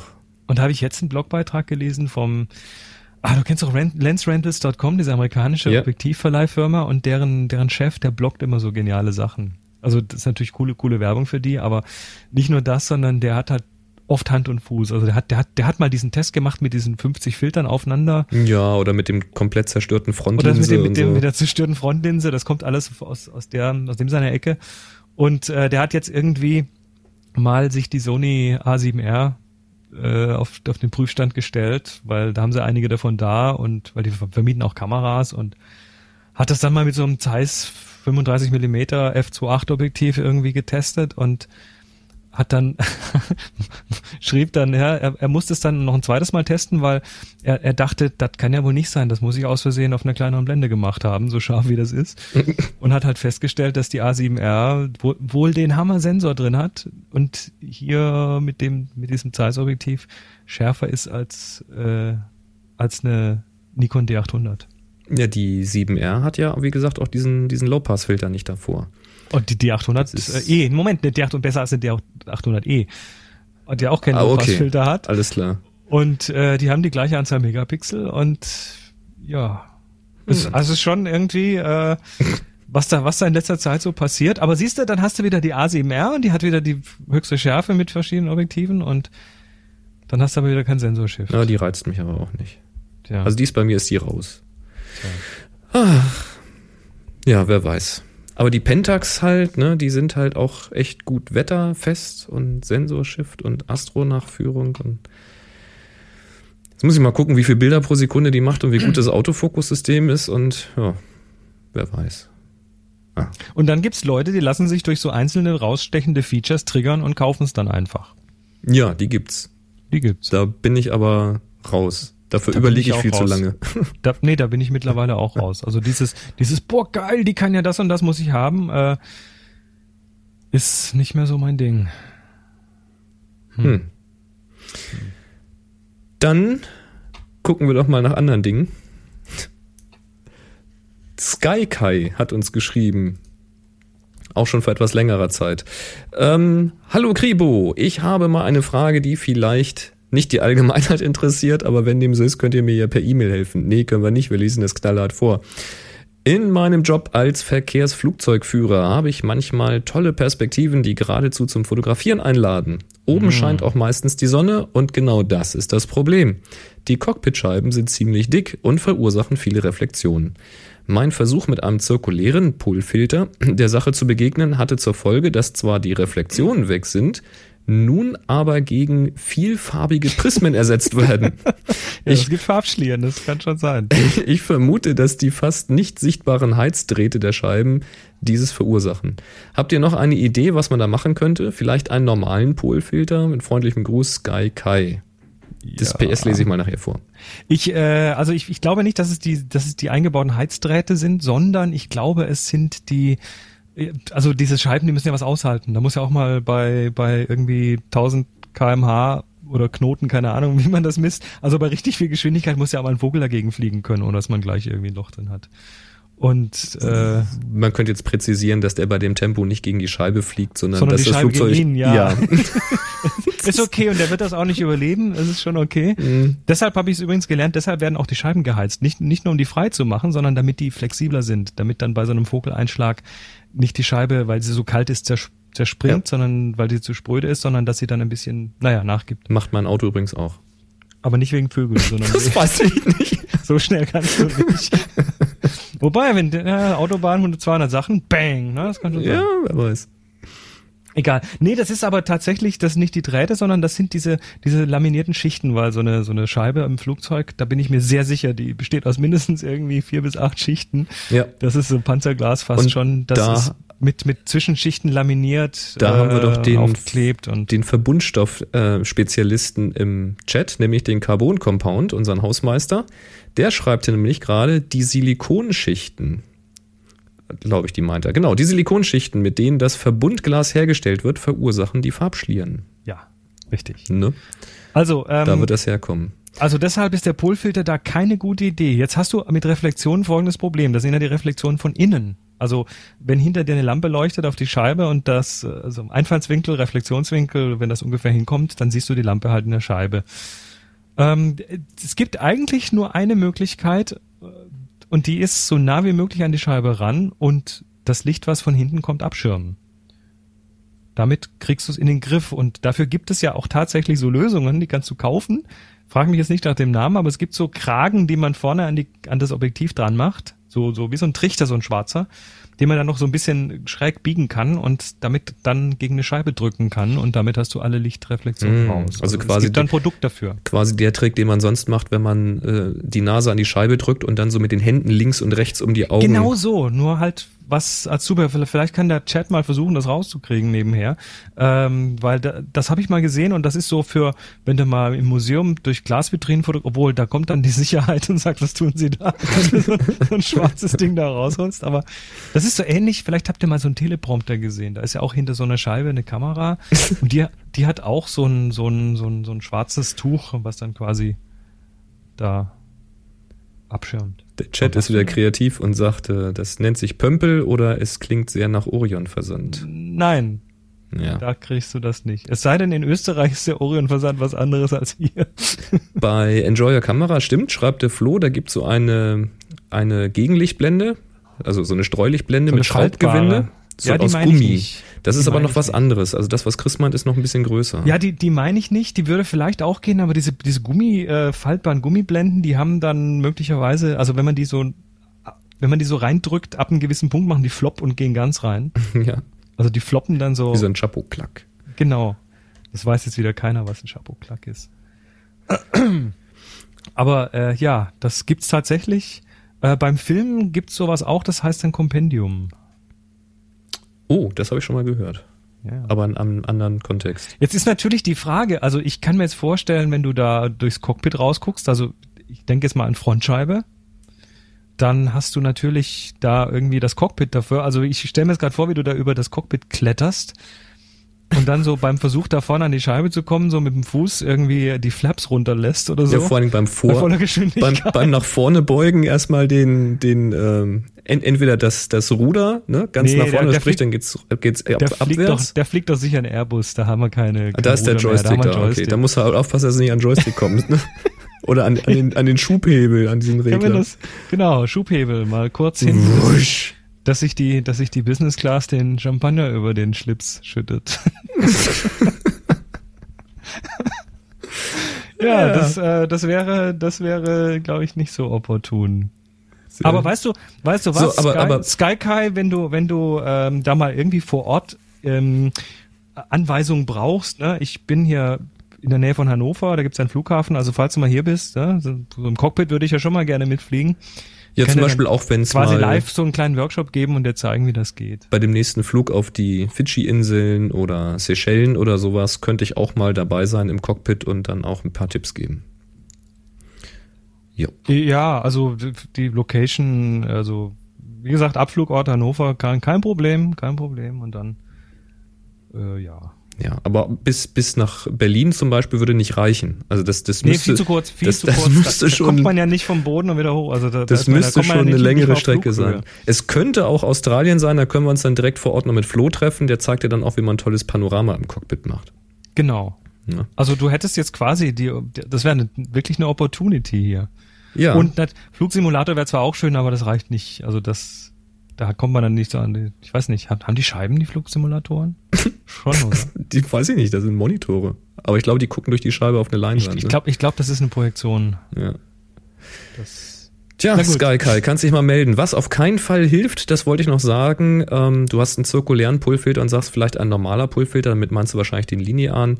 Das macht überhaupt gar keinen Unterschied. Der funktioniert genau exakt identisch, was das einfallende Licht betrifft. Der einzige Unterschied ist, bei dem linearen Pullfilter wird das polarisierte Licht auch polarisiert auf die ganze Sensorik und auf den Sensor geworfen. Also auf den, auf den Bildsensor und auf Belichtungsmesser und so weiter.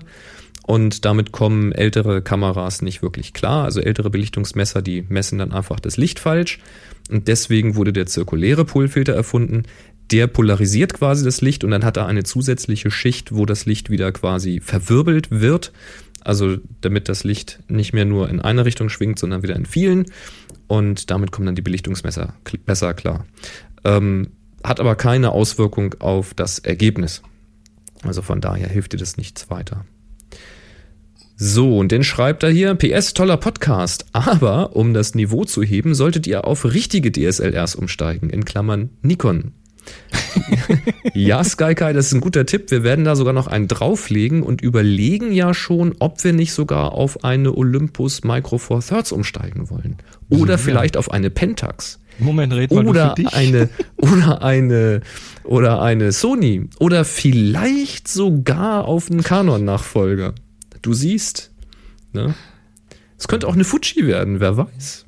Ich glaube, das wird was völlig Langweiliges. Meine nächste Kamera wird was völlig Vorhersehbares. Echt? Ja, möglicherweise. Ich habe doch keine Entscheidung getroffen. Hast du noch nicht. Nee. Aber der, der, die, die Tendenz geht schon in die, in die Richtung. Tja. Aber ich sag noch nichts. Ähm, keine Entscheidung getroffen haben auch noch viele Hörer, nämlich die sich Ja. noch nicht so ganz sicher sind, ob sie auf der Happy Shooting Karte verzeichnet Also, sein möchten oder nicht. Und da gibt's eine, eine, eine, eine große leere Ecke, oder? es, gibt ein, es gibt eine gähnende Leere auf der Karte und zwar ist die so ein bisschen Osten der Republik. Also äh, nochmal kurz hier, die Happy Shooting Karte, unser Hausmeister Joachim, der pflegt ja eine Karte für uns, wo mittlerweile schon 185 Leute drauf sind. Oh, du, Also, du hast Hörer- gerade kurze Roboteraussetzer. Ich habe Roboteraussetzer. Hm, klingt lustig. Immer Ja, ehrlich. ja. Macht dann so Miep. Das ist ja mal. Hat so ein bisschen was von einer Drohne. Warte. Miep. Moment. Mo Moment, Moment. Da ist gerade ein. Bit gekippt irgendwo. Ist ein Bit. Moment, Sekunde. Er ist ja heute der erste Echteinsatz. Wie ist es jetzt? Ja, im Augenblick ist erstmal gut. Es kam Ist wieder immer- gut? Kam so sporadisch. Ich sag dir dann Okay. Bescheid. Also, Ah, okay. gro großes Loch. Wenn es länger ist, sag Bescheid. Da ist es Streaming wieder. Setup, gut. Ja. Und jetzt ist es wieder weg? Jetzt ist es wieder weg. Okay. Ja, lassen wir jetzt mal so. Also großes Loch, gähnendes Loch im Osten der Republik. 185 Teilnehmer haben wir auf der Karte. Das ist cool. Arsch cool. Also, okay. Oh, jetzt ist es wieder Ähm, schlimmer. Ist nicht gut. Nein. Ist nicht, nicht gut. Ist nicht gut. Nee. So richtig schlimm? Ja.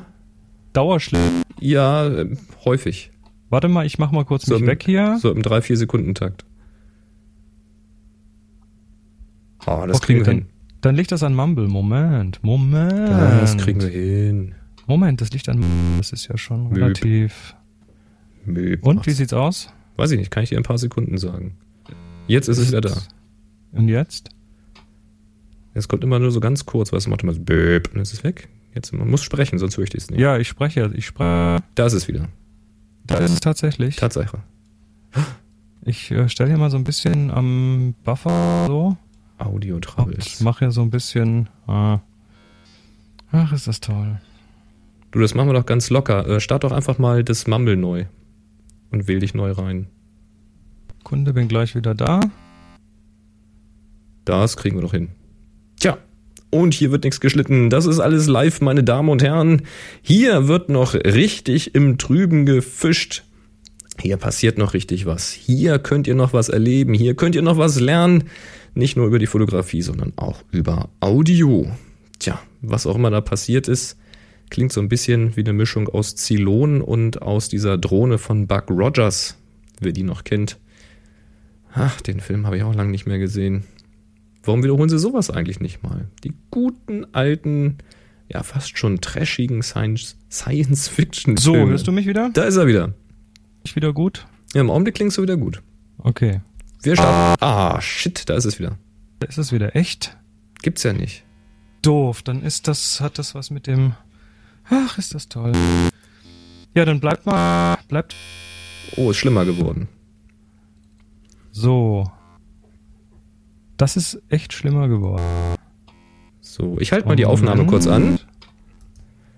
So, da sind wir wieder. Die Aufnahme läuft wieder weiter. Wir haben die Probleme aussortiert. Das machen wir alles für euch hier ohne Netz und ohne doppelten Boden, frei schwebend. Ja. Ich fange jetzt noch mal an, okay? Jawohl, Ballett an der Hochseilstange hier. Weiter geht's. Ja, ne, das ist, äh, das ist, äh, das ist ja gut zu wissen, dass es ab und zu mal hängen kann und dass wir es auch wieder hinkriegen, weil das hinkriegen ist ja. Genau, man, man muss halt gucken, woran es liegt. In diesem gut, Fall ähm, lag es übrigens an Soundflower für die Neugierigen da draußen. Ja, Soundflower, das schmeiße ich, habe ich jetzt hier von meinem System übrigens schon wieder runtergeschmissen. Ja, ja, das kommt bei als nächstes dran. Genau. Aber wir sind bei der. Das Geknispel kam ja auch daher. So, wir sind, wir sind bei, bei, der, der HS-Karte. Richtig, und zwar haben wir ein gähnendes Loch und das befindet sich irgendwo zwischen äh, Berlin und, also Berlin ist noch gut besiedelt, aber so Richtung Magdeburg und, äh, und Leipzig und so, naja, auf jeden Fall so im Osten, auch so ein bisschen im Nordosten, so ähm, Neuruppin, da ist auch nichts. Also es gibt so eine ganze Menge Ecken, die, äh, ja, wo einfach, ich, ich, ich frage mich jetzt, sind da keine Hörer oder seid ihr einfach alle, habt ihr keine Lust? Also ich, ich fände es total klasse, wenn wir da noch so ein paar Leute auf die Karte kriegen könnten. Tjo, also an dieser Stelle mal wieder der Aufruf, wer noch nicht auf der Happy Shooting Karte ist. Also Ecke Schwerin, Neubrandenburg, äh, ja, das, sogar das noch Rostock nördlicher oben. Geht doch auch über happyshooting.de slash map, oder? Karte. Karte. happyshooting.de slash Karte. Slash Karte, da ist dann die ja, die Happy Shooting Karte mit äh, ganz vielen, also 185 äh, kleinen gelben Kameras drauf und das verteilt sich ja mittlerweile auch schon durch die, und da ist durch die der, halbe Welt. Und da ist der Knopf auch, um sich eintragen zu lassen? Da ist auch der Knopf, da ist links oben ein Link und der geht dahin, wo man sich eintragen kann. Sehr gut. Dann kann das nämlich der Joachim, der macht das manuell kann das eintragen. Und wie gesagt, habt keine Angst, das geht alles völlig anonym, wenn ihr das möchtet. Ähm, ihr müsst, ihr müsst nicht muss, eure muss nicht Straße, angeben. Hausnummer, äh, Stockwerk, Seite, Gang, Türschlossnummer, Schlüsselnummer, ne? Das ist nicht notwendig. Einfach den nächsten größeren Ort angeben und das passt schon. Genau. Mensch, Audio geht wieder, das finde ich klasse. Und wenn Audio wieder geht, dann können wir auch ein Audiobu spielen, nämlich von ja, Marcello. Hallo Boris, hallo Chris, hallo Happy Shooting. Hier ist der Marcello oder auch Marcel Bilo mit W am Ende, das man nicht hört, aus der Wahlheimat in Den Haag, den Niederlanden. Nachdem ich bei euch ja vom Foto-Workshop äh, Spielzeugladen aus Hannover emsigen Zuges nach Hause gefahren bin, hat es mich dann doch ein bisschen gepackt zum Thema Porträtfotografie und ähm, jeder, der bei mir jetzt zu Hause vorbeikommt hier, der wird erstmal in die Zange, sprich zwischen die beiden Softboxen geklemmt und äh, lässt sich brav vor mir fotografieren und ist doch sehr äh, erstaunt, zu welchem äh, guten Fotos ich dann doch komme. Ähm, habe mittlerweile auch auf Lightroom umgestellt und ähm, da den Gebrauch vom Retuschierpinsel gelernt und äh, bin dann doch schon sehr überrascht, äh, wie gut sich damit äh, heutzutage retuschieren lässt. Früher habe ich immer Photoshop 5.5 von 1900 Schlag verwendet. Äh, heute ist das natürlich dann unglaublich effizient und äh, beeindruckend, zu welchen äh, Ergebnissen man dafür mittlerweile kommen kann. Frage ist, wo hört es bei euch mit der Retusche auf? Da geht es dann eigentlich so um Grübchen, Pickel, Narben und dergleichen.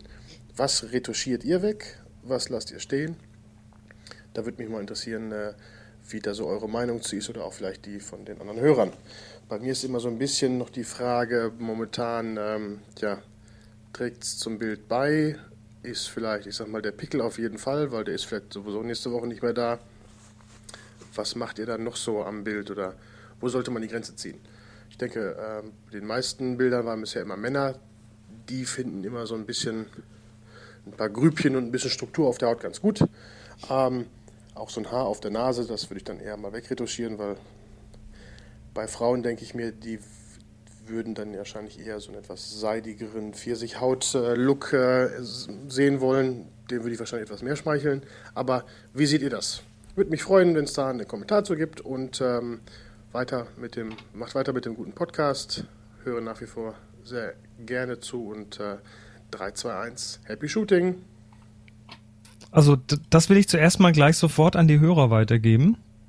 Das dürft ihr ganz toll in den Kommentaren mal diskutieren.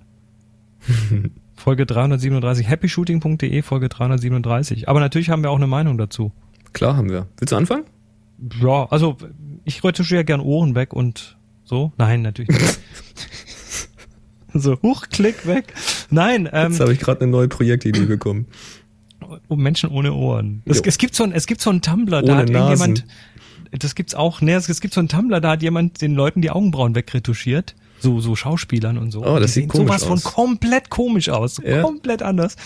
Also, ja, Retusche, Porträtretusche ist tatsächlich immer so eine Sache. Ähm, es gibt schon durchaus auch Frauen, die, ähm, die total ihre, ihre Fältchen mögen und da überhaupt kein Problem damit haben. Ähm, aber was, was tust du da? Bist du, bist du Dienstleister? Also willst du, dass der Kunde das, was er da sieht, auch toll findet, dann äh, tu das, was der Kunde möchte, zumindest in gewissem Maße. Oder steuere ihn vorsichtig dahin zu dem, was vielleicht auch gut ist.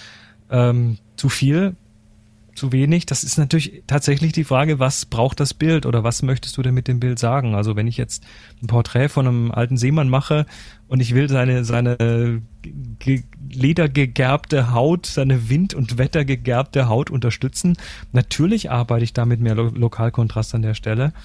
Ähm, und habe ich da ein junges Mädel, das ähm, irgendwo einen Pickel hat, dann kommt der natürlich weg, weil der da nicht hingehört. Das Muttermal aber schon nicht, weil das ist ja auch Teil der Person. Also du kannst nicht plötzlich eine Person verändern.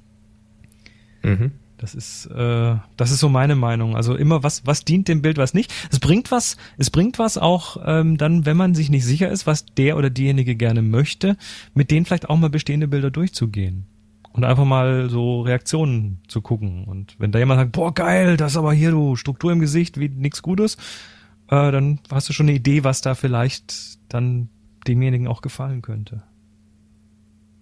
Aber in erster Linie finde ich, muss es aber auch mal mir gefallen natürlich. Ja, kann ich mich quasi anschließen. Frauen möchten in der Regel eine glatte Haut haben. Das heißt, da kann man dann alles wegretuschieren, was irgendwie stört. Und wie du schon sagst, aber eben in der Regel nicht das Muttermal und um Gottes Willen auch Sommersprossen nicht oder so. Also alles, was die Person auszeichnet, das bleibt dran. Und alles, was störend ist, so wie Marcello es auch schon gesagt hat, wenn Pickel oder sowas da irgendwo drauf ist, der durch Make-up nicht ganz weggegangen ist oder dann eben durch das Licht wieder herausgeholt äh, wird, das macht man natürlich weg, weil der ist in zwei Tagen sowieso weg. Ähm, ja, so schaut das aus. Ja, und dann kommt natürlich mal drauf an, ist es jetzt ein Foto für die Person oder ist das Foto von der Person für etwas ganz anderes? Also hast du jetzt irgendwie, ähm, engagierst dir ein Model, weil du jetzt irgendein Produkt bewerben willst, dann äh, ist, kann es dem Model am Ende auch egal sein, ob das Model sich dann hinterher noch überhaupt wiedererkennt oder ob du da komplett irgendwie eine Elfe draus zauberst oder sowas und die kann dann irgendwie aussehen wie ein Barbie-Pöppchen oder so. Wenn du halt einfach eine Vorlage brauchst, mit der du dann künstlerisch irgendwie tätig wirst, dann ist das natürlich eine ganz andere Sache, als wenn du jetzt wirklich ein Familienporträt oder sowas machst. Die Leute wollen sich natürlich wieder äh, und die Großeltern natürlich auch. Na, von daher bleibt man dann ein bisschen natürlicher. Jo, so viel meine Meinung dazu. Ja. Genau, aber ich bin gespannt auf die Diskussion.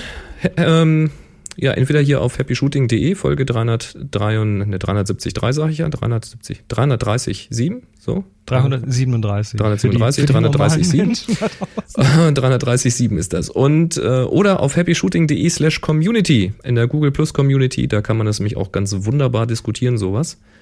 So mit Kommentaren als einen langen Thread sozusagen. Finden wir auch immer schön. Das werden auch immer mehr. Ähm, dann haben wir noch ein Audioboo bekommen und zwar von Florian, wo wir vorhin gerade über ihn gesprochen haben. Ja, hallo Boris, hallo Chris, liebe Happy Shooting Gemeinde. Mal wieder ein kleiner Audioboo und wahrscheinlich auch der letzte äh, Audioboo aus Australien. Äh, zwei Sachen wollte ich noch beitragen. Äh, zum ersten kann ich äh, dem, äh, Kommentator von der letzten Folge oder vorletzten Folge absolut zustimmen. Ja, druckt eure Sachen aus. Ich setze mich auch jedes Jahr hin und nach unserem großen Jahresurlaub mache da ein schönes iPhoto-Buch draus ähm, die sehen schön über die Jahre, sehen immer noch gleich aus, kann man das auch noch gleich schön Konsistenz haben und das ist einfach wunderbar ab und zu mal, wenn man zehn Minuten irgendwie hier noch Zeit hat oder so, sich nochmal hinzusetzen, die Bilder anzugucken.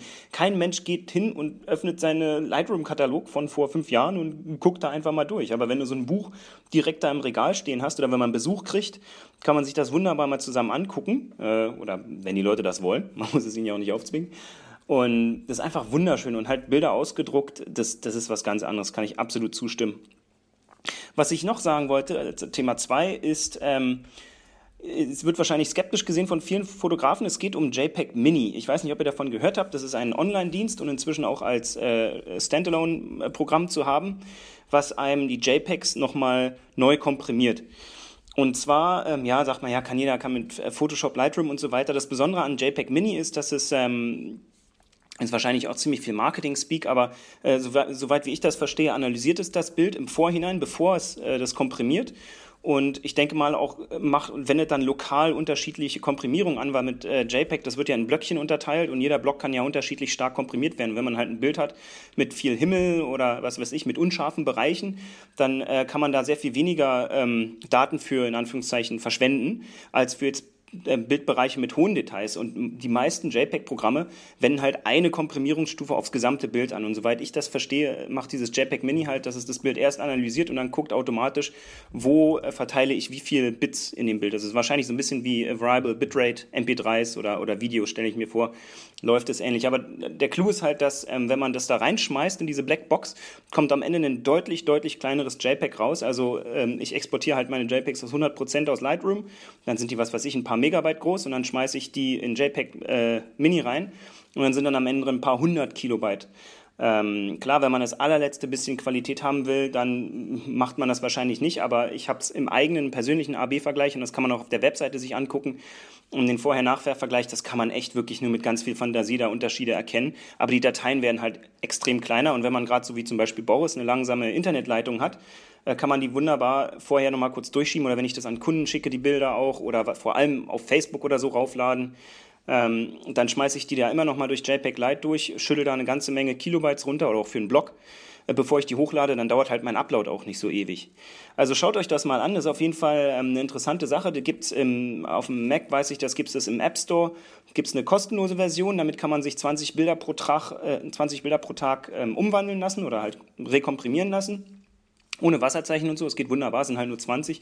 Ich habe mir dann irgendwann die Vollversion gekauft. Äh, Finde ich ganz, in, ganz schön teuer, äh, 20 Euro oder so. Aber äh, im Ende, ich weiß nicht, es ist einfach praktisch. Die kann man, ich habe in inzwischen wirklich, schmeiße ich die da einfach nur noch blind durch. Ähm, und das macht das Leben einfach einfacher. Also man kann davon halten, was man will. Ich persönlich finde es extrem praktisch äh, für so kleine Sachen. Ähm, mal hier und da schaut es euch einfach mal an. JPEG Mini heißt das Ganze, ist leicht zu finden per Google. Gibt es auch für Windows, soweit ich weiß, und halt auch als Online-Dienst. Man kann man online seine Bilder mal durchprobieren. Und äh, ja, kann man ein bisschen staunen, wie viel man da noch rauskratzen kann aus seinen JPEGs ohne wirklich visuellen Qualitätsverlust. Ja, dies nur meine zwei äh, Beiträge zur heutigen Sende. Macht's gut, frohe Weihnachten. Es ist ja jetzt äh, mal wieder soweit. Ich sitze hier in, äh, naja, kurze Hose und wenn überhaupt dann ein Unterhemd und äh, schwitze mir einen ab, äh, obwohl trotzdem kleben hier überall die Weihnachtsflocken an den Häusern dran. Ich weiß nicht, ich finde da eher so äh, Staubwölkchen wäre angebrachter, aber naja, mal, wenn man keinen Schnee hat, dann muss man sich den halt irgendwie denken. Also, liebe Grüße aus Australien, macht's gut, frohe Weihnachten und ein frohes 2014. Tschüss. Achso, nee, 3, 2, 1, Happy Shooting. Irgendwann lerne ich's noch. ja, super. ja, wie, Flo, du ziehst weg? Oder wie, wenn du sagst, das letzte Mal aus Australien? Ja, in diesem Jahr.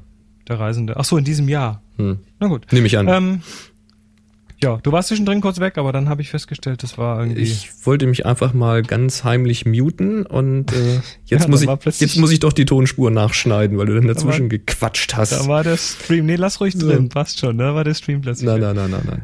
Ähm, Ähm, gut. JPEG Mini, ja, das ist ganz interessant. Das hatte ich mal gesehen. Florian hat mir das jetzt wieder auf den Schirm geholt. Das ist ein Tool, das verspricht bis zu fünfmal kleinere JPEG-Bilder, ausgehend vom Originalbild, wobei sie gehen natürlich von sehr großen Original-JPEGs aus. Ähm, und man darf jetzt auch nicht vergessen, jeder, der schon mal mit JPEG sich beschäftigt hat, also nicht technisch, sondern einfach nur mal ausprobieren, der weiß, dass wenn er eine JPEG-Datei öffnet und sie einfach wieder als JPEG speichert, sogar eine größere Datei erhalten kann als die, die er vorher hatte. Weil so funktioniert dieser Algorithmus nun mal. Das heißt, wenn ich jetzt eine, eine gut komprimierte JPEG-Datei öffne und dann stelle ich äh, in der Software beim Speichern unter als JPEG die Kompression einfach auf volle Qualität, dann kriege ich wieder eine riesengroße Datei. Ja, das ist halt ein bisschen, bisschen komisch, dieses Format, aber so ist es nun mal. Und was JPEG Mini macht, ist jetzt nicht, dass sie die Blöcke unterschiedlich ähm, komprimieren, sondern das, das kann JPEG, also das Standard JPEG-Format meines Wissens auch gar nicht. Da muss man sich schon vorher entscheiden, was man tun will. Ähm, was sie aber machen, ist, dass sie erstmal eine Analyse auf dieses Bild laufen lassen. Das heißt, bevor es komprimiert wird, wird es analysiert. Und dieser Algorithmus, das ist wahrscheinlich das, die große Kunst an diesem Ding, ermittelt halt, wie weit kann dieses Bild denn komprimiert werden, bevor das menschliche Auge deutliche Artefakte überhaupt sieht. Das heißt, wenn man jetzt so als Normalsterblicher in Lightroom irgendwo seinen Export macht und sagt, ah, hier zehn Bilder exportieren, ja, mach mal hier Qualität 70, passt schon, dann kann dieser Algorithmus halt dahergehen, kann sagen, ah, guck mal hier bei diesem Bild, da würde auch Qualität 45 reichen und bei diesem Bild, da müssen wir mal auf 55 gehen und bei dem, da brauchen wir tatsächlich mal 70. Das heißt, da holen die schon mal eine ganze Menge da über diesen Weg raus, dass sie einfach für jedes Bild da die optimale Kompressionsstufe wählen. Und was sie dann wohl noch gemacht haben, ist, dass sie eben im Rahmen der Möglichkeiten, also sie müssen ja kompatibel bleiben, was das Entpacken angeht, aber im Rahmen der Möglichkeiten, wie diese Pixelblöcke dann miteinander verschwurbelt werden und wie sie halt komprimiert werden, also wie dann halt ermittelt wird, welche Farben, welche Intensitäten und so weiter pro Block darin genommen werden, wie auch immer das da im Einzelnen funktioniert, weiß ich nicht, ähm, dass sie diesen Algorithmus, also diesen Kompressionsalgorithmus selbst auch nochmal selbst geschrieben haben, um da wirklich das Letzte, nach deren Aussage, das, äh, das Letzte aus dieser, aus dieser, ähm, aus den Möglichkeiten herauszukitzeln. Ja, und das scheint ihnen ja auch ganz gut geglückt zu sein. Also der Florian hat da ja offenbar ganz gute Erfahrungen mit. Ähm, es gibt, wenn man damit so ein bisschen sucht im Internet, ganz unterschiedliche Meinungen. Also die einen sind tatsächlich begeistert, wie klein das wird. Und andere, da habe ich mal einen Link exemplarisch rausgesucht, sind da nicht so ganz überzeugt von, weil wenn man sich halt vorher auch schon ein bisschen mehr Mühe macht mit den JPEGs, als halt, als halt nur diese Out-of-Cam-JPEGs zu nehmen oder sowas oder irgendwelche Pauschalkonvertierungen, dann ist es dann am Ende doch nicht so viel kleiner. Ich denke mal, dass, also ich weiß ich jetzt nicht, ich habe es nicht ausprobiert, aber ich könnte mir vorstellen, dass JPEG Mini zum Beispiel auch noch Header aufräumt und solche Späße macht, die Also- auch gigantisch sein können.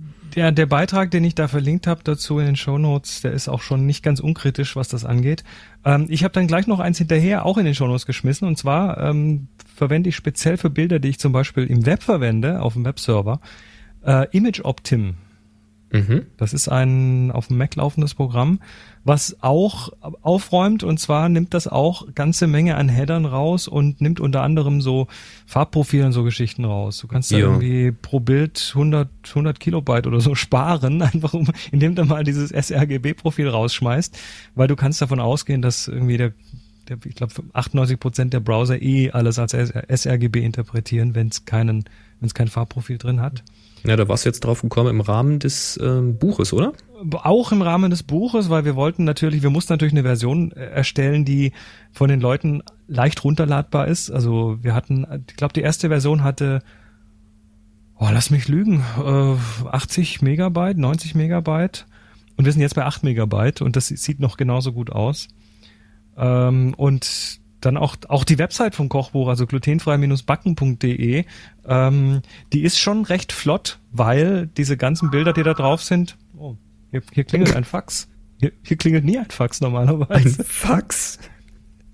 Interessant. Warte mal, das muss ich nachher gleich mit meinem Kutscher besprechen. Das ist nicht wahr. Nee, also, das ist ja so ein, so ein All-in-One und da hängt auch noch eine Telefonleitung dran. Warum klingelt das denn? Das hat noch nie in meinem Lese. Ich bin ganz überrascht gerade. Ah, egal. Also, ähm, auf glutenfreibacken.de sieht man zum Beispiel, äh, die Fotos, die da alle, die da drauf sind, sind alle irgendwie aufs kräftigste optimiert. Also das Header-Bild, das relativ groß ist, hat, glaube ich, warte mal, ich muss es mal kurz abspeichern. Ich muss mal schauen, wie viel es tatsächlich hat. Aber ich glaube, es sind ein paar Kilobyte. Also es ist total winzig. Ja, das wird aber Bilder JPEG Mini nicht mehr wirklich kleiner machen, glaube ich. Nein, natürlich nicht. Also du kannst Bilder tatsächlich äh, massiv verkleinern, indem du da Zeug rausschmeißt. Dann sind sie aber für andere Zwecke nicht mehr wirklich super benutzbar. Also wenn du dann was hast, was irgendwie Farbprofil braucht, dann hm. Kann das auf die Nase fliegen. Aber so für Webgeschichten habe ich da mittlerweile nach einigem, was ich ausprobiert habe, überhaupt keine Skrupel mehr, diese Profile da rauszuschmeißen.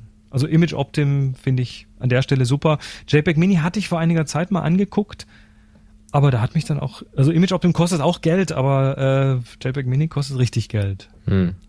Ja, also, und äh, also der Webdienst, der würde mir zum Beispiel gar nichts helfen, weil wenn ich das Bild schon mal hochladen muss, um dann ein kleineres Bild zu bekommen, dann kann ich es auch leichter hochladen, wo ich es haben will. Ähm, also wenn, dann ging ja nur eine, eine lokale Software-Installation, die das macht, wo nichts noch hin und her auf den Dienst geladen wird. Und äh, ja, ich kriege aber meine JPEGs auch so in einen Rahmen, der mir genügt.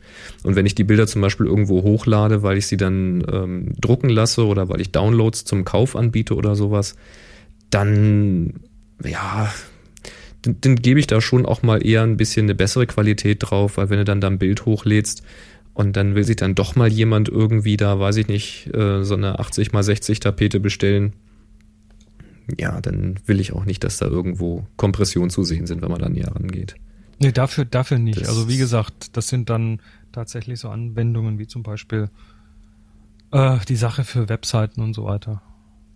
Wobei ich nicht weiß, ob man da, also keine Ahnung, ob man dann diese Kompression dann da tatsächlich sieht oder nicht. Ich weiß es nicht. Aber es wäre für mich einfach ein zusätzlicher Arbeitsschritt. Wenn, wenn sowas direkt eingebaut wäre in Lightroom beim Export oder sowas, dann werde ich das, würde ich das wahrscheinlich anklicken, weil kleiner ist immer gut, wenn man es nicht sieht. Aber noch einen zusätzlichen Arbeitsschritt, das ist einfach, passt nicht in meinen Workflow. da kriege ich Ziehen im Workflow, kriege ich da. Ach du Armer. Ja. Tut mir leid, der ja, Stefan. Wenn man so Ziehen im Workflow hat, ne? Genau, da muss man sich ab und zu mal auf ein weiches Kissen legen. Und ja, der ähm, Stefan hat uns das geschickt und zwar das Lens Pillow. Hallo Chris, hallo Boris, ein Must-have für Fotografen. Grüße Stefan. Ja, äh, du kennst doch diese Objektiv Objektiv Kaffeetassen. Objektiv Kaffeetassen. Ja, die kenne ich. Ne? Das sind auch, auch Teetassen zum Beispiel. Und ja. Teetassen kann man auch Tee, genau. Habe ich mal geschenkt bekommen von einem Hörer. Ja, ja. Und äh, da gibt's jetzt, das gibt's jetzt auch als Kissen. Also ja, so als, als richtig großes aber, ne? Wie ja, ja, das ist, das ist richtig groß. Das hat, äh, ich weiß gar nicht, wie groß ist denn das? Äh, also das ist, es gibt's als, es gibt als äh, 24 bis 105 Canon und 24 bis 70 Nikon. und es ist so, ha, geschätzt mit neben der Person weiß jetzt nicht, 30 Zentimeter, 20, 40? Ja, wahrscheinlich 24 groß. bis 70 Zentimeter, ne? Je ja, nachdem. Ich glaube nicht, dass das Kissen zoomt. also es ist, es ist, es ist Sofakissen groß auf jeden Fall und man kann es äh, da genau für solches auch verwenden, für Leute, die noch nicht genug genug Fotozeug zu Hause rumliegen haben. Äh, ja, ich, mir kommt das nicht ins Zimmer. Ja, für okay. Fotogeeks, das Lens Pillow. Ja. Ja, und in dieses gleiche Horn Ups, was habe ich jetzt gemacht? Wir wissen es nicht. Ähm, hast du jetzt wahrscheinlich gar nicht gehört, ne? Ich habe nichts gehört. Das ist gut so. Äh, in das gleiche Horn äh, bläst der Carsten, der hat nämlich auch was gefunden, und zwar das Kamerakissen. Also wenn es schon ein Objektivkissen gibt, gibt es natürlich auch ein Kamerakissen, aber jetzt wieder völlig anders. Ähm, er schreibt, hallo ihr beiden knipsenden Weihnachtsmänner. Ho, ho, ho. Ich komme gerade vom Weihnachtsmarkt in Köln, genauer, sagt dem, genauer gesagt dem Kölner Hafen-Weihnachtsmarkt am Schokoladenmuseum.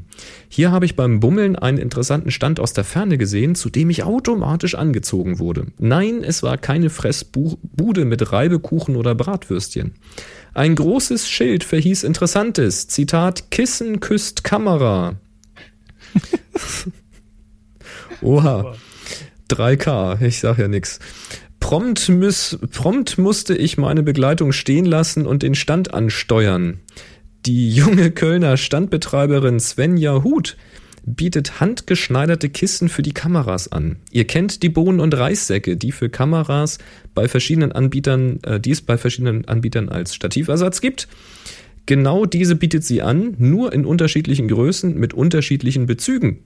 Erinnerte mich sofort an die Kamerataschen Shootsack, bei denen auch die Bezüge nach individuellen Wünschen des Fotografen ausgetauscht werden können. Und die Kissen sind nicht nur für die Kamera gedacht. Man kann diese als Smartphone- oder Tablet-Ständer am Schreibtisch, Nachttisch oder im Zug verwenden oder während der langen Reise als Reisekissen. Die Kissen, die Kissen gibt's in zwei verschiedenen Größen für Kompaktkameras, Bridge-Kameras, Spiegelreflex und halt die Smartphone und Tablets. Sie liegen preislich zwischen 10 und 15 Euro und jedes Kissen soll ein Unikat sein. Wer es nicht schafft, zu Stand Nummer 76 am Kalorienbombenmuseum zu kommen, der kann sich die Kissen auch online anschauen und bestellen, nämlich unter www.kissen-küst-kamera.de oder www.svenjahut mit th.de. Vielleicht sagt euch dieser kleine Bummel und Linktipp zu. Liebe Grüße aus Kassel, Nordshausen, Karsten.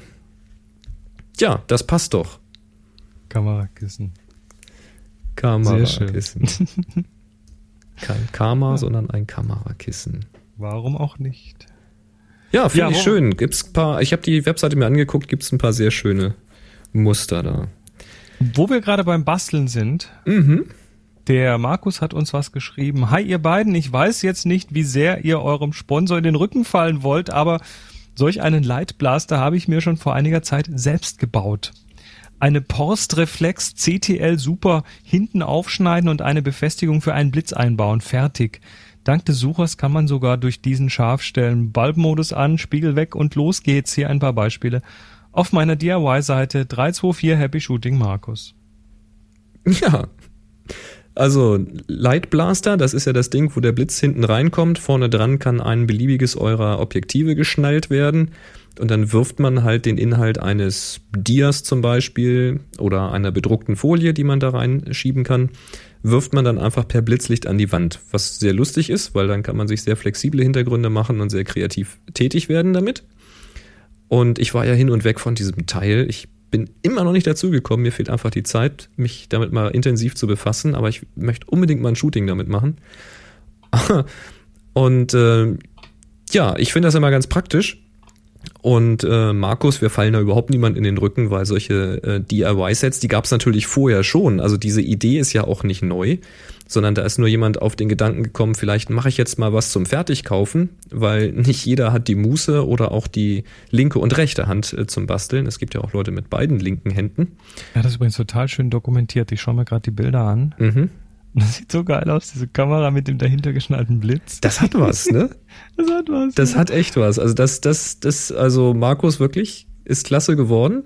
Und ich glaube auch, dass das praktisch ist. Wenn du jetzt noch den Sucher hast und dadurch auch scharf stellen kannst und so, dann musst du halt nicht Probeschüsse machen, sondern kannst das direkt einstellen und so. Ähm, klar, warum nicht? Also, wer Lust hat zu basteln, ne, jetzt kommt ja wieder, die langen Winternächte sind wieder da und äh, gerade auch jetzt die Weihnachtszeit, ne? Ihr kennt das, so Familie ist ja alles toll und man sieht auch mal wieder alle, das ist spitze, aber Hand aufs Herz, so manchmal abends möchte man sich doch mal irgendwie verdrücken und wenn man jetzt sagt, du, ah, ich würde ja noch bleiben, aber ich habe da noch ein wichtiges Projekt, um das ich mich kümmern muss, ja, kommt ja auch der Familie zugute, wenn es fertig ist. Da kann man ganz interessante Familienporträts damit machen. Vielleicht Silvester dann. Also über die Weihnachtsfeiertage vielleicht einfach mal basteln und äh, zu Silvester dann fotografieren. Wie wär's? Schaut's euch mal an bei Markus. Schöne Dokumentationen dazu. Ja, was nicht ganz so einfach selber zu bauen geht, sind Objektive. Also jedenfalls nicht solche, nämlich ein Petzval-Objektiv. Da hatten wir drüber gesprochen letztes Mal, äh, dass es das jetzt für Mittelformat geben äh, wird. Da gab es ja so eine, so eine ähm, Funding. Kickstarter-Objekt. Kickstarter war es, glaube ich, nicht. War es Kickstarter? Doch, war Kickstarter. War Kickstarter, Kickstarter okay. Und ähm, ja, vor längerer Zeit hatten wir über Petzval für Kleinbild gesprochen, nämlich hier von Lomo. Die hatten das mal vorgestellt bei Kickstarter auch und da hatten wir auch so verlinkt und da ging es um dieses äh, Petzval-Objektiv, was auch noch richtig in Messing gemacht ist. Also das sah auch noch richtig alt aus, aber eben für die modernen Kleinbildkameras. Ja, und die sind jetzt fertig. Das heißt, ähm, das hat ja alles ganz gut geklappt. Ich denke mal, die ersten dürften ihre Objektive schon erhalten haben. Und wer es damals verpasst hat oder erstmal abwarten wollte, der hat eben jetzt die Möglichkeit, das käuflich zu erwerben. Da gibt's halt eine entsprechende Webseite, wo man das bestellen kann. Und die Preise sind etwas äh, ordentlich, aber das war ja vorher bekannt. Nämlich die Messing-Version, die ich persönlich ja richtig schick finde, für 550 Euro. Und in Schwarz kostet extra, sind dann 650 Euro. Kostet also ein Huni extra, damit schwarz ist. Ja. Ich hätte Und jetzt gedacht, ich hätte fast einen Huni mehr bezahlt, damit es Messing ist. Ja, ja ich weiß ja nicht. Also ich meine, die Ästhetik ist tatsächlich eine ganz, eine ganz eigene von diesen Pads, weil das sieht, ähm, hatten wir letztes Mal drüber gesprochen, das so ein bisschen nach Drehschwindel aus im, im Bokeh hinten. Ja, das Ähm, macht ein bisschen schwindelig. Ja. Kriegst du es in, in Canon, wahlweise Canon oder Nikon Mount. Und es ist, äh, ist noch eine Vorbestellung im Moment. Aber kannst du auf der Website auf jeden Fall schon mal. Na, ich denke mal, dass sie erstmal die ganzen Kickstarter bedienen. Ne? Die müssen erstmal alle versendet werden. Gehe ich mal davon aus, ja.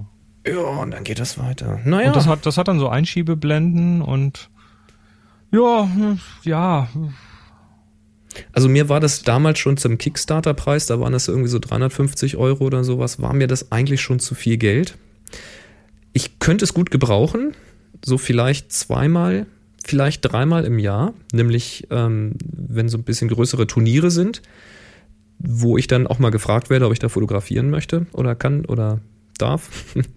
Und äh, da würde ich dann mich vielleicht mal hinstellen und wirklich eine Bude aufbauen und so richtig auf alt getrimmt, weißt du? So richtig Mhm. mit, mit äh, traditioneller Kleidung, so als alter Fotograf mit Melone und Hosenträger, weißt du? Und dann würde ich mir hier vom, vom Tischler irgendwie so ein Holzstativ basteln lassen und eine kleine Kiste, wo ich die Kamera drin verstecke und dann guckt dann dieses äh, Messing-Petzval-Objektiv vorne raus, wie so eine alte Kamera halt.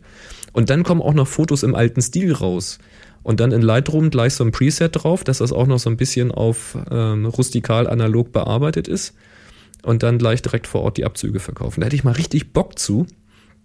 Aber ähm, dann tust doch. das, ja, das, mir war das zu viel Geld. Was, was glaubst du, was die Leute da vor Ort da an Fotos kaufen und bezahlen? Bis ich das Objektiv wieder raus habe, da muss ich Also aber wir lange waren- Fotos für machen. Wir waren ja, äh, Moni und ich waren ja in Toronto bei so einer Ausstellung, da waren die äh, Jungs mit den äh, mit der Tintai-Fotografie und haben mit einer richtig dicken Kamera und äh, Nassplatten fotografiert und das dann auf so auf so Metallplatten und dann so mit so mit so mit so Wachs und Lack irgendwie über eine Flamme dann, da habe ich mal so ein Video sogar davon gemacht. Mhm. Und ähm, da hat ein Foto ähm, hat 50 Dollar gekostet. Ja, Also die Leute zahlen sowas schon. ja. Manche. Du musst nur die richtigen Leute finden. Ja, das ist das Problem. Das ist das Problem. Heutzutage ist ja niemandem mehr irgendetwas wert. Das ist jetzt stark Nee. verallgemeinert und die Ausnahmen Das, ist, bestätigen das die ist zwei Jahre her. Das ist nicht heutzutage. Das Ja, ist heutzutage. Ja, ja. Du darfst das nicht so verallgemeinern. Ja.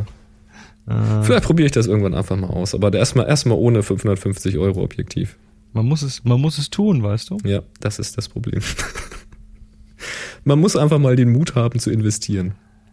Äh, so, wie, wie sagte mein Onkel, sagte immer, wenn man Geld verdienen will, muss man erstmal Geld ausgeben. Das stimmt sogar, also das unterschreibe ich auch. Hat schon ein bekannter Motivationstrainer gesagt, Arthur Lassen hat das immer gesagt, sagt er, Geld immer gerne weggeben, sagt er immer, wenn er 20 Mark weggibt, dann nimmt er, oder 20 Euro waren es dann, nimmt die 20 Euro, schaut die nochmal an, streichelt sie und sagt, hier, ne, gute Reise, mach's gut und äh, komm bald wieder und bring deine Freunde mit. Mhm. Und das ist so.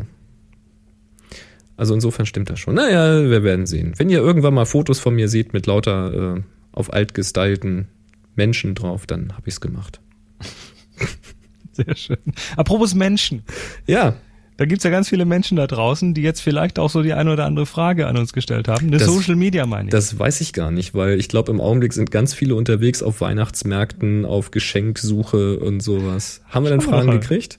Schauen wir doch einfach mal. Ich, äh, Auf guck- Twitter schreibt der CEEAAT, er wünscht sich wieder mehr Outtakes in den Happy Shooting Folgen als Download. Ist das möglich? Ähm, nee. Die haben wir ja, die haben wir ja auf den Dienstagabend 17 Uhr gemoved, die Outtakes. Genau, also die Outtakes sind jetzt live zu hören. Ähm, Hintergrund ist der, ähm, während der Pre-Show und der Post-Show äh, nehme ich nicht auf. Das mache ich nicht, um nur um dann hinterher lustige Szenen nochmal rauszuschneiden. Früher war das anders, da haben wir halt ähm, die Aufnahme schon früher laufen lassen. Das war auch nochmal so ein bisschen Backup und Test und sowas. Und wenn da nur noch lustige Sachen passiert sind, dann habe ich die halt rausgeschnitten und mit nach hinten gepackt. Aber das äh, machen wir so nicht mehr. Ja, live zuhören, dann hast du die volle Dröhnung. Ganz genau. Ja, muss ja, muss ja schließlich einen Anreiz geben, sich dann dienstags um 17 Uhr hier auf den Stream einzuloggen. Das war's Noch auch schon auf Twitter? Twitter. Gut, auf, auf up.net so heute mal äh, mehrere Sachen. Einmal der Carsten fragt, hallo an analog an Chris, was für ein was für Pinsel eignen sich am, zum effektiven Staub vor negativen Entfernen? Kannst du ein konkretes Produkt empfehlen? Ähm, also das ist tatsächlich das Problem, was viele Analogfotografen haben. Es, es gibt zwei Möglichkeiten. Entweder du machst den Staub vorm Scannen richtig gut weg oder du sitzt hinterher eine halbe Stunde dran und Stempeln. stempelst die einzelnen Staubpartikel weg. Ähm, ich habe sehr gute Erfahrungen mit den Pinseln, die Spürsinn im Angebot hat. Äh, Spürsinn hat tatsächlich sich da so ein bisschen drauf spezialisiert und ähm, so eine ganze Serie von verschiedenen Pinseln im Angebot und einer davon, ich weiß jetzt gar nicht genau, wie der heißt, aber schau mal bei denen im Shop. Ähm, der eignet sich sehr gut, den benutze ich, um hier den Staub runterzunehmen. Dann äh, Mac Grummel hat Glaubensfrage. Canon EF 2470 4.0 IS oder Tamron 2470 8 2.8 VC. Beide mit Bildstabilisator oder doch tiefer in die Tasche greifen für das Canon 2470 zu 8 ohne IS. Ähm, kann ich nicht beantworten. Weil ich die Ich alle nicht in der Hand gehabt habe. Ich habe mal einmal mit dem Canon 2470 4.0 gespielt, aber kann ich nichts dazu sagen. Ich glaube, mit den beide Kanons habe ich schon mal gesehen und ich habe, glaube ich, beide schon mal angefasst. Aber das kann ich jetzt keine Aussage zu treffen. Nee, Ähm, nee, das, also geht- das, das Achter hat keinen Bildstabilisator. Pff, gut, ähm, ich finde es mit ganz praktisch. Ich würde jetzt wahrscheinlich einfach das Tamron mal bestellen und würde es einfach mal ausprobieren. Also wirklich mal draufschnallen und ähm, rausgehen, Fotos damit machen. Und wenn die Bilder dir gefallen, wenn die, wenn die, wenn der Fokus sitzt und wenn es schnell genug ist und so und die Schärfe passt und so weiter, dann äh, ist es das doch. Weil 2.8 und Bildstabi ist eine coole Kombination. Würde ich persönlich drauf abfahren. Und ich hatte ja mal von Tamron ein, was war es, 17 bis 50, 2.8. Hatte ich ja mal zum Testen und ich war da ganz angetan von. Also habe da keine Vorurteile dagegen. Finde das okay. Oh. Aber ge generell so konkrete Fragen, lieber dieses oder jenes Objektiv, können wir in den seltensten Fällen beurteilen und beantworten. Hm. Tja. Jo, Auf, äh, das war's auf äh, up.net. Jetzt haben wir noch Plus. Da hat der Sebastian, ja, fangen wir oben an. Carsten Schwarz fragt, braucht PC-Sync-Verbindungen zum Blitz auslösen eigentlich einen Strombegrenzer Schutzschaltung? Wenn ja, wo finde ich die Details? Meine Frage, Fragen an die allwissende Müllhalde waren erfolglos. Womöglich falsche Suchbegriffe. Ähm, ah, es gibt, es gibt so, also was, was, was macht der PC-Sync? Verbinder oder wie wird eigentlich so ein Blitz ausgelöst? Das ist so, dass der Blitz da auf den Draht eine Spannung schickt und der, die Kamera verbindet dann einfach nur zwei Kontakte, also schließt das kurz. Mehr tut die nicht. Aber diese Spannung, die muss die Kamera natürlich erstmal abkönnen. Und äh, es gibt tatsächlich so alte Blitze, so alte Studioblitze, die noch mit einer sehr hohen Spannung arbeiten. Und da haben sich Leute tatsächlich auch schon mal eine Kamera mit gegrillt. Ähm, deshalb, es gibt äh, solche Strombegrenzer und Schutzschaltungen. Das sind dann in der Regel solche solche Adapter, solche PC-Sync-Adapter, die man oben auf einen Blitzschuh drauf tut. Die müssen das aber explizit unterstützen. Also sie müssen explizit sagen, jawohl, ich schütze dich vor Überspannungen. Danach würde ich mal gucken.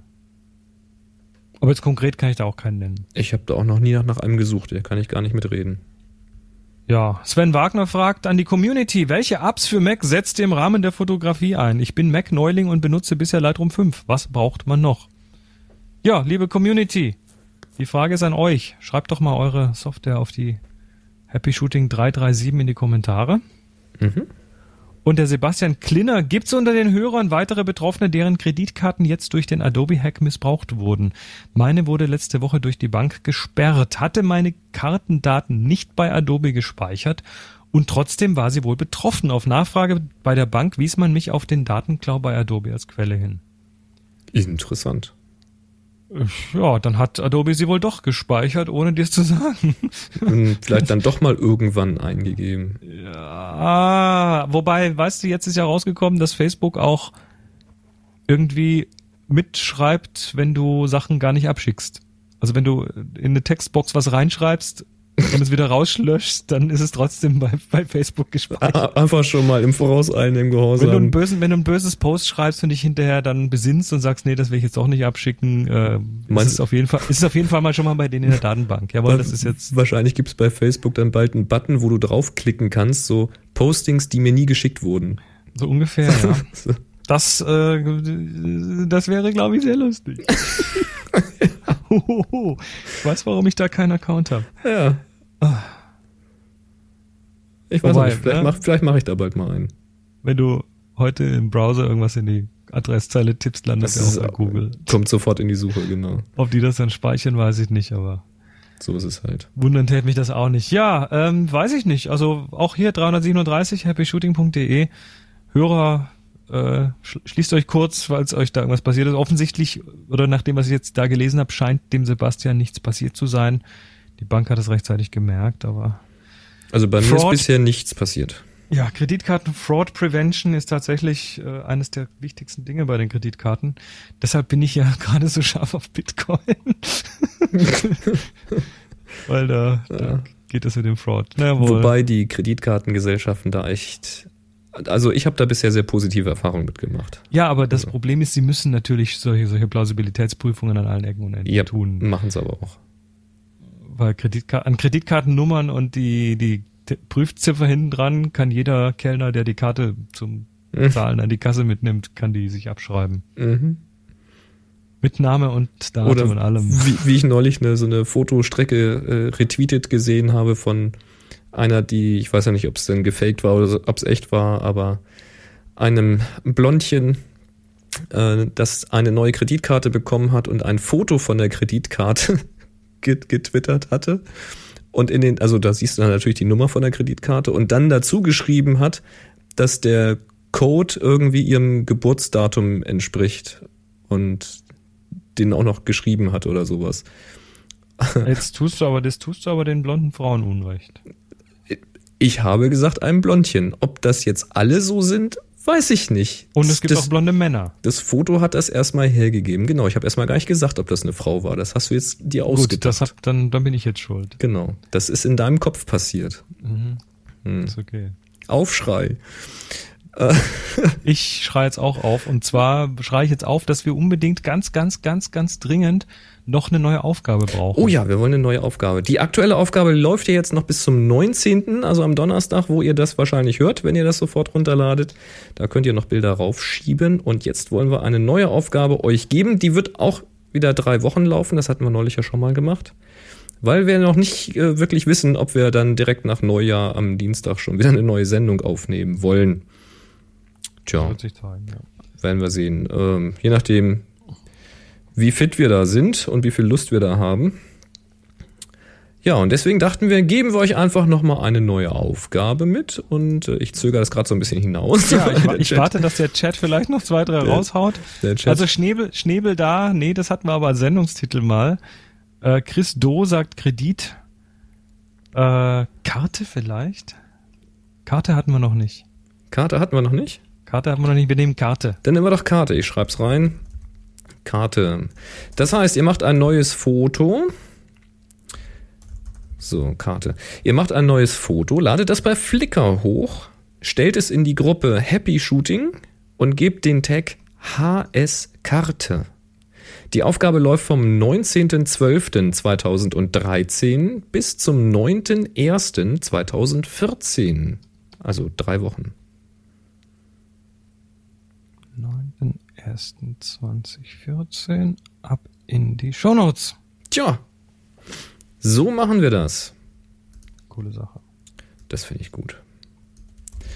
So, und dann bleibt uns eigentlich nur noch eins zu tun, nämlich das Geräuschrätsel aufzulösen. Ach ja, das bin ich ja gespannt. Das habe ich mir nämlich so nicht durchgelesen. So, das hier.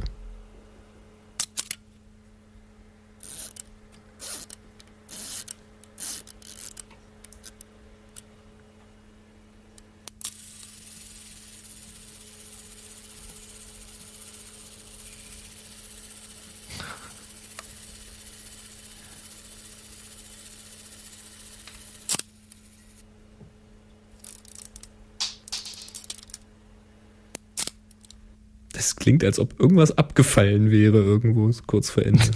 Also die Kamera, nee, jetzt, habe ich es mir angeschaut. Die Kamera ist ja auch alt genug, dass das der Fall sein könnte. Ja, also Daniel Ah. schreibt, das ist eine Exacta Varex 2a äh, von 1957. Äh, IHG Dresden. IHG heißt die Firma, genau, und Okay. die haben die gebaut, die Exacta. Und das Geräusch war der Reihenfolge nach Öffnen des Lichtschachtes, dann Mhm, auf, nämlich so von oben guckst du rein. jawohl, also kann man dann quasi auch 3D gucken, Aufdrehen des Uhrwerks für Zeitauslöser und Langzeitbelichtung, Betätigen des Auslöseknopfes, dann Ablaufen des Uhrwerks, 13 Sekunden Zeitauslöser, dann Auslösung der Kamera mit einer 25. Sekunde, Betätigen des Filmtransporthebels, also kurz Film weiterspulen, und dann noch eine normale Auslösung der Kamera mit einer 25. Sekunde ohne Zeitauslöser. Jo, und die Exacta Varex 2a, das ist eine Kleinbildkamera, Spiegelreflex, hat ähm, Wechselsucher, das heißt, man kann da zum Beispiel einen Prismensucher oder eben diesen Schachtsucher äh, benutzen. Und die wurde gebaut von 1950 bis 1970 in verschiedenen Varianten. Und diese Varex ähm, 2a wurde von 1956 bis 1963 gebaut. Nicht schlecht, ne? Coole Sache. Ein kleines Schätzchen. Sehr gut, Ja, sehr schön. Ja, dann äh, haben wir es auch, glaube ich, wieder. da haben wir es geschafft, ne? Dann würde ich sagen, wir, wie sieht's nächste Woche aus? Nächste Woche ist der Der Der 24. Da, Da nehmen wir werden nicht auf. Da werden wir nicht aufnehmen. ähm, die Woche drauf ist der 31. Das könnte auch schwierig werden. Richtig. Ich, vielleicht, also wir werden es auf den üblichen Kanälen ankündigen, auch unter anderem über unseren Push. Wer ähm, eine Benachrichtigung haben möchte, wann wir das nächste Mal äh, broadcasten, habe ich da schon äh, Dingens gemacht? Nee, mache ich noch. happyshooting.de slash push. Das ist jetzt noch nicht aktiv, aber wenn die Sendung dann am Donnerstag steht, ist das aktiv. Ähm, da könnt ihr euch eintragen und da bekommt ihr eine Benachrichtigung, wenn ihr die up.net ähm, wie heißt sie? Up.net ab. Auf jeden Fall habt auf, auf ähm, iOS oder auf Android und da müsst ihr, da dürft ihr dann automatisiert erfahren, wann wir wieder aufnehmen. Hast du heute eigentlich gepusht? Ich habe heute gepusht, ja. Echt? Mhm. Wieso kriege ich dann keine Mail? Weil der Push keine Mail schickt. Nee. Der Push pusht. Ja. Doch, habe ich Ja. gekriegt, tatsächlich. Der Push pusht und schickt keine Mail. Achso, vermutlich, weil ich auf Stunden geschaltet habe. Das kann natürlich Äh, die Ursache gewesen sein. Ja, man, wie ihr seht, man braucht den Push nicht annehmen, man kann ihn auch einfach ignorieren. Man kann den auch ganz gepflegt ignorieren. Ja, dann Ja. Äh, würde ich sagen, wir ignorieren jetzt mal ganz gepflegt, dass es schon 20 nach 7 ist. Boah, hab ich Hunger, jetzt weiß ich auch warum. Also, ja, ich auch. ich wünsche euch was. Ähm, ihr hört von uns immer die Tage. Bis dann. Macht's gut. 3, 2, 1. Happy Shooting. Sie hörten eine weitere Produktion von nsonic www.nsonic.de